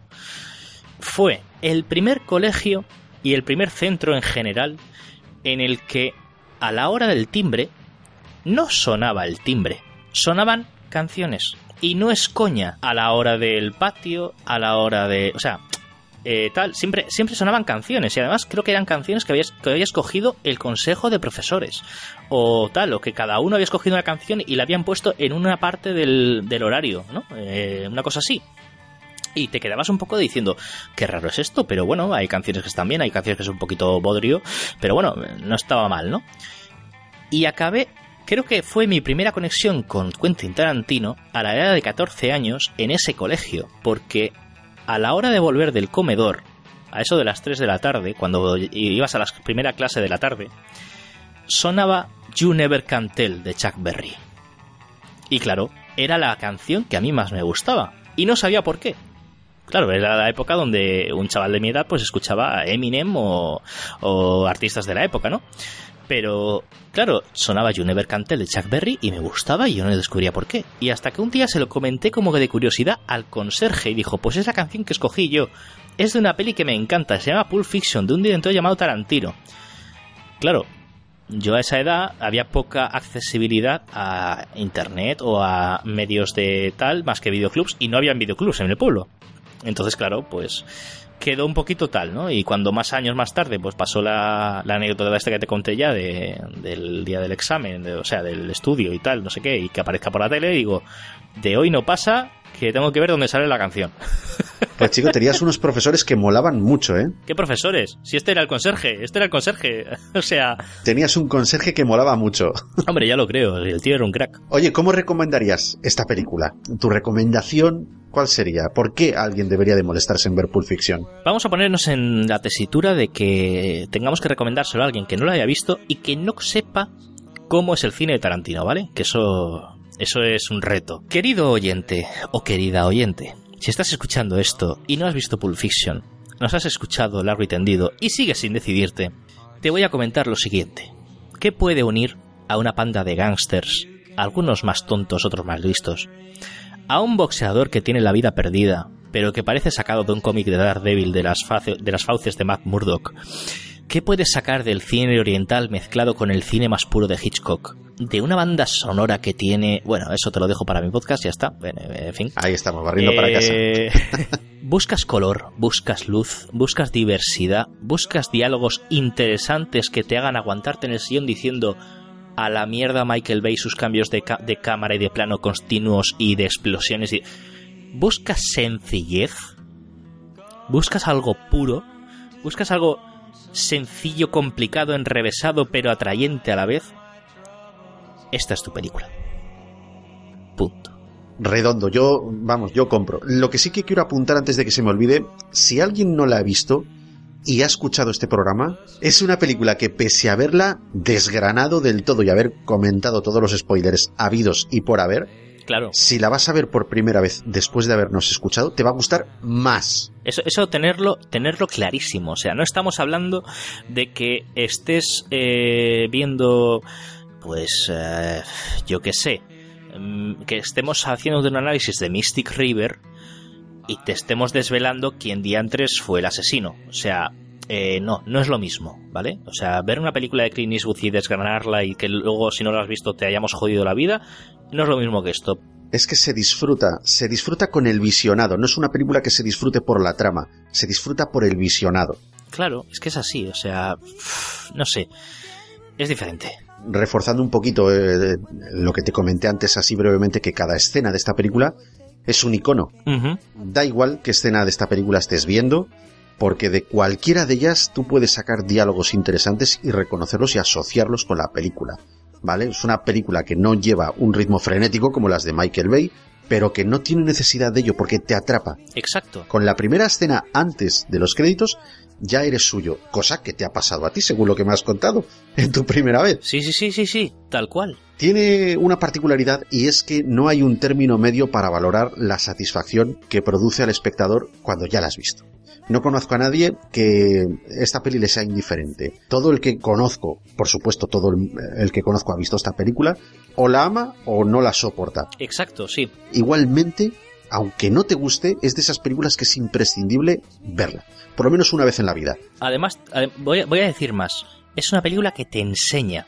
Y no hablo de que te enseñe historia de hacer cine o historia del cine o conexiones con el mundo del cine o que es un McGuffin. No, no te enseña eso. Te enseña cosas de la vida que tú dices, mira, no lo sabía. Como por ejemplo, yo aquel día de 2007, cuando estaba estudiando y vi esa primera escena, una de las cosas que me dijo a mí mismo, eh, quédate que esto merece la pena que te quedes a la mierda del examen. Eh, me fui a septiembre, ¿vale? O sea, con eso queda todo. Eh, fue el hecho de escuchar al personaje de Tim Roth decir, garzón, café. Y llega la camarera y le dice, garzón significa chico. No está mal saber esto. Cultura popular. Tarantino, tú molas, ense. Eres el buen profe. Gracias, Tarantino. Gracias. ¿Qué puntuación le das a Pulp Fiction? Puntúala del 1 al 10. Mira, te lo voy a decir. 213.928.762 con 13 centavos. Ese es mi puntuación. Esa, esa es la valoración que le das, ¿no? Una valoración presupuestaria. Qué presupuestaria, es mi valoración, punto y final. Es que no tiene puntuación. Esta es una de mis películas de estantería. Sí, señor, me gusta ese concepto. Pulp Fiction es muy atrayente, es muy tal, pero para mí no es la obra maestra de, de- de Tarantino. Sin embargo, sigue siendo para mí top. Y ahí lo dejo. Pues, eh, oye, nada, nada que decir, o sea, tremendo. La voy a puntuar con un 9, así, sin vacilar, ¿vale? Y no le doy un 10 porque no le doy un 10 a ninguna. Pero esta tiene un 9, es una de mis películas favoritas. Co- Espera, espera, espera, espera, espera, espera. Puntuación un 10 no le das a ninguna, ni siquiera a Matrix. No, ni siquiera a Matrix. Uh. No, no, es cierto, es cierto. Además, Matrix, cuando hicimos el programa, lo que hicimos fue una valoración de, de la saga, no, no película por película. Si no, ahí también, pues la primera tendría otro 9, ¿eh? Vale, Pero vale, vale. bueno, es lo que te digo, es una de mis favoritas y creo que también es la favorita de mucha gente. Además, habiendo repasado todos los detalles que conectan esta película con las demás eh, producciones del director, pues solo puedo ratificarme en la nota. Es que es un puto 9. Y es un 9 por no darle un 10. De hecho, ahora me tomo como un reto encontrarte tu película 10, porque todos tenemos una Uh, película 10. Sí, sí, es, es cierto, pero... Y hablo, y hablo a nivel- porque tú ahora mismo estás siendo muy objetivo porque estás cara a la audiencia y no sé qué, pero tú tendrás una película 10 aunque no lo sepas. O más de una. Mm, interesante. Bien. Esta es la situación. Normalmente los dos ya deberíais estar tan muertos como el pollo frito. Pero habéis montado esto durante mi periodo de transición y no quiero mataros. Os quiero ayudar. Vincent, tranquilo. Yolanda, calma, nena, calma. Solo estamos hablando. Vamos, apúntame a mí. Apúntame a mí. Eso es. Bien, Vincent. Tú solo espera y no hagas ninguna putada. Dile que todo está bien. Estate quieta, Hariboni. Aguarda, pequeña, estoy orgulloso. Lo llevas muy bien. Rinco también está orgulloso. Casi hemos acabado. Ahora, quiero que cojas esa bolsa y busques mi cartera. ¿Cuál es? Es la que pone hijo de puta peligroso. Ábrela. Saca la pasta. Dime, ¿cuánto hay? Unos 1.500 dólares. Métetelo en el bolsillo. Es tuyo. Con el resto de las carteras y el dinero de la caja, habrá sido un golpe de mucho éxito, ¿no? ¿Lees la Biblia, Ringo? No con regularidad. Pues he memorizado un pasaje de Ezequiel 25:17. El camino del hombre recto está por todos lados rodeado por las injusticias de los egoístas y la tiranía de los hombres malos. Bendito sea aquel pastor que en nombre de la caridad y de la buena voluntad saque a los débiles del valle de la oscuridad, porque es el auténtico guardián de su hermano y el descubridor de los niños perdidos. Y os aseguro que vendré a castigar con gran venganza y furiosa cólera a aquellos que pretendan envenenar y destruir a mis hermanos. Y tú sabrás que mi nombre es Yahvé cuando caiga mi venganza sobre ti. Llevo años diciendo esta mierda. Y cuando alguien lo oía, es que iba a morir. No había pensado mucho en lo que significaba. Simplemente creía que era un rollo que le soltaba algún hijo de puta antes de pegarle un tiro. Pero esta mañana vi algo que me ha hecho pensarlo dos veces. Ahora se me ocurre que tal vez significa que tú eres el hombre malo y yo soy el hombre recto. Y que el señor nueve milímetros es el pastor que protege mi recto culo en el valle de la oscuridad. O será tal vez que tú eres el hombre recto y yo soy el pastor. Y que este mundo es injusto y egoísta. Me gustaría eso. Pero ese rollo no es la verdad. La verdad es que tú eres el débil y yo soy la tiranía de los hombres malos. Pero me esfuerzo, Ringo. Me esfuerzo con toda intensidad por ser el pastor. Con esto llegamos, queridos amigos, a la recta final. Antes de dar por cerrado, quiero recordarte, Fricotote, que si quieres ponerte en contacto con la Fricoteca, y si no tienes algo mejor que hacer, ahora si tienes algo mejor que hacer, te recomiendo que lo hagas y que luego te pongas en contacto con la Fricoteca. Pero bueno, con todo y con eso, tienes varias formas de hacerlo. Ya sabes que nos puedes mandar un email a lafricoteca.gmail.com Puedes contactar mediante Twitter o Facebook, o bien puedes escuchar este podcast pues eh, en iVoox, en Blueberry y mediante Anchor en multitud de plataformas como por ejemplo Apple Podcast, Spotify, etcétera. Pero recuerda que la fricoteca siempre, siempre se escribe las dos con K de kilo. Señor Danny Maverick. ¿Dónde? Presente. Por, por- por ahí andaba, ¿eh? Por ahí andaba. Por aquí, por aquí, por aquí. por aquí. Nada, chicos, decirte que muchas gracias por acompañarme en este programa. Antes de darte la palabra para que te despidas de, de los fricototes y tal, quiero añadir un último apunte y es que, bueno, respecto al tema que aquí hemos hablado, hay que hacer un pequeño recordatorio. Hay que decir que esta ha sido una de las dos partes que componen este monotema que estamos dedicando a Pulp Fiction. En este programa hablamos de la película, pero la siguiente, o sea, la, parte que queda, la otra mitad de esta naranja, eh, estará dedicada a la banda sonora y Dani nos lo va a explicar. Correcto. Que por cierto, estamos haciendo este programa, todo se ha dicho, en el aniversario del estreno de Pulp Fiction. El 25 aniversario de Pulp Fiction, ya a, a lo mejor nos escuchas aquí en el 2030 y te ha pasado un poco de rosca el tema, pero bueno, estamos emocionados porque pasan 25 años del estreno de una de las grandes obras del cine. Y como muy bien ha dicho Iñaki, esta forma parte de una de las dos partes de, eh, del monotema de Pulp Fiction entre la fricoteca y el podcast en clave de soundtrack. Si venís desde mi podcast en clave de soundtrack, pues bienvenidos. Espero que os haya gustado esta parte de este debate, este, esta tertulia, esta ida de olla que se nos ha montado aquí. Y si habéis escuchado la fricoteca hasta aquí, os recomendamos pasaros por Enclave de Soundtrack y escuchar el episodio dedicado a Pulp Fiction.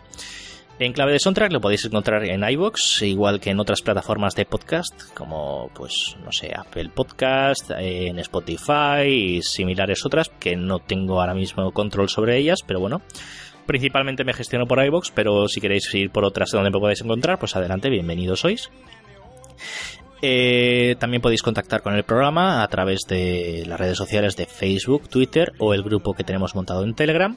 Una panda de locos con Iñaki entre ellos moderando, haciendo de tío serio. Y, y si no, pues enviar un correo a enclavedesoundtrack.gmail.com. Yo voy a añadir que si Pulp Fiction es una película obligada, en clave de soundtrack es un podcast obligado. ¿eh? Eso tal cual. Eh, Iñaki, luego me dices a dónde te mando el bocadillo, ¿vale? Eh... Sí, sí. el bocadillo, el jamón, lo que tú quieras. bueno, pues nada, Dani, ya para simplificar, decirte que ha sido un placer tremendo tenerte aquí, que espero que no sea la última vez. no. Muchas gracias por tu aporte. Nos vemos en, en Clave Test Soundtrack, colega. Sí, sí, sí. Y, y, nada, chico, que aquí tienes la puerta abierta, que la fricoteca es tu casa y que serás bienvenido esta y un millón de veces más. Lo mismo te digo, ya lo sabes, cuando quieras, cuando veas uno de esos programas que anunciamos, que se anuncia por Twitter o por el grupo diciendo próximo programa sobre tal, y te interesa, ya sabes que bienvenido es para hacer tus famosos audios, audiomontajes que montas ahí en plan de ¡Wow! ¡Hala! Ya está, te dejo el programa a ti, chaval. cuenta con ello, cuenta con ello. Muy bien. Y nada, ya solo quedo yo por despedirme, solo decirte que yo soy Iñaki Sánchez y que te espero en el próximo programa del que te voy a dejar un breve avance como suelo hacer muchas veces y espero que lo disfrutes y que te pique la cosilla para seguir escuchándonos. Así que un saludo fricotote, adiós. La fricoteca. También disponible en supositorios. Su mal uso puede provocar amputaciones. Consulta a tu psicólogo antes de escucharlo.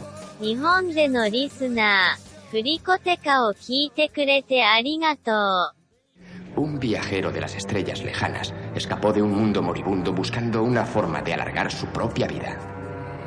Su cuerpo, débil y deteriorado, anunciaba un inminente fallecimiento. Parece que toda su especie estaba en vías de extinción. Así que viajó o buscó en las galaxias un modo de engañar a la muerte. Y uh, mire esto. Llegó a un mundo rico y abundante en vida, donde encontró una raza primitiva. Humanos. Una especie a la que gracias a su poder y sus conocimientos podría mantener eternamente. Cayó en la cuenta de que dentro de un cuerpo humano podría iniciar una nueva vida. Bien, parece ser que encontró a un chico joven. Aquí pone que cuando los asustados aldeanos huyeron, la noche se convirtió en día. Curioso y sin temor alguno, el humano caminó hacia la luz. Ra tomó al joven y poseyó su cuerpo como un parásito en busca de un huésped. Y habiendo habitado esa forma humana, se autoproclamó soberano.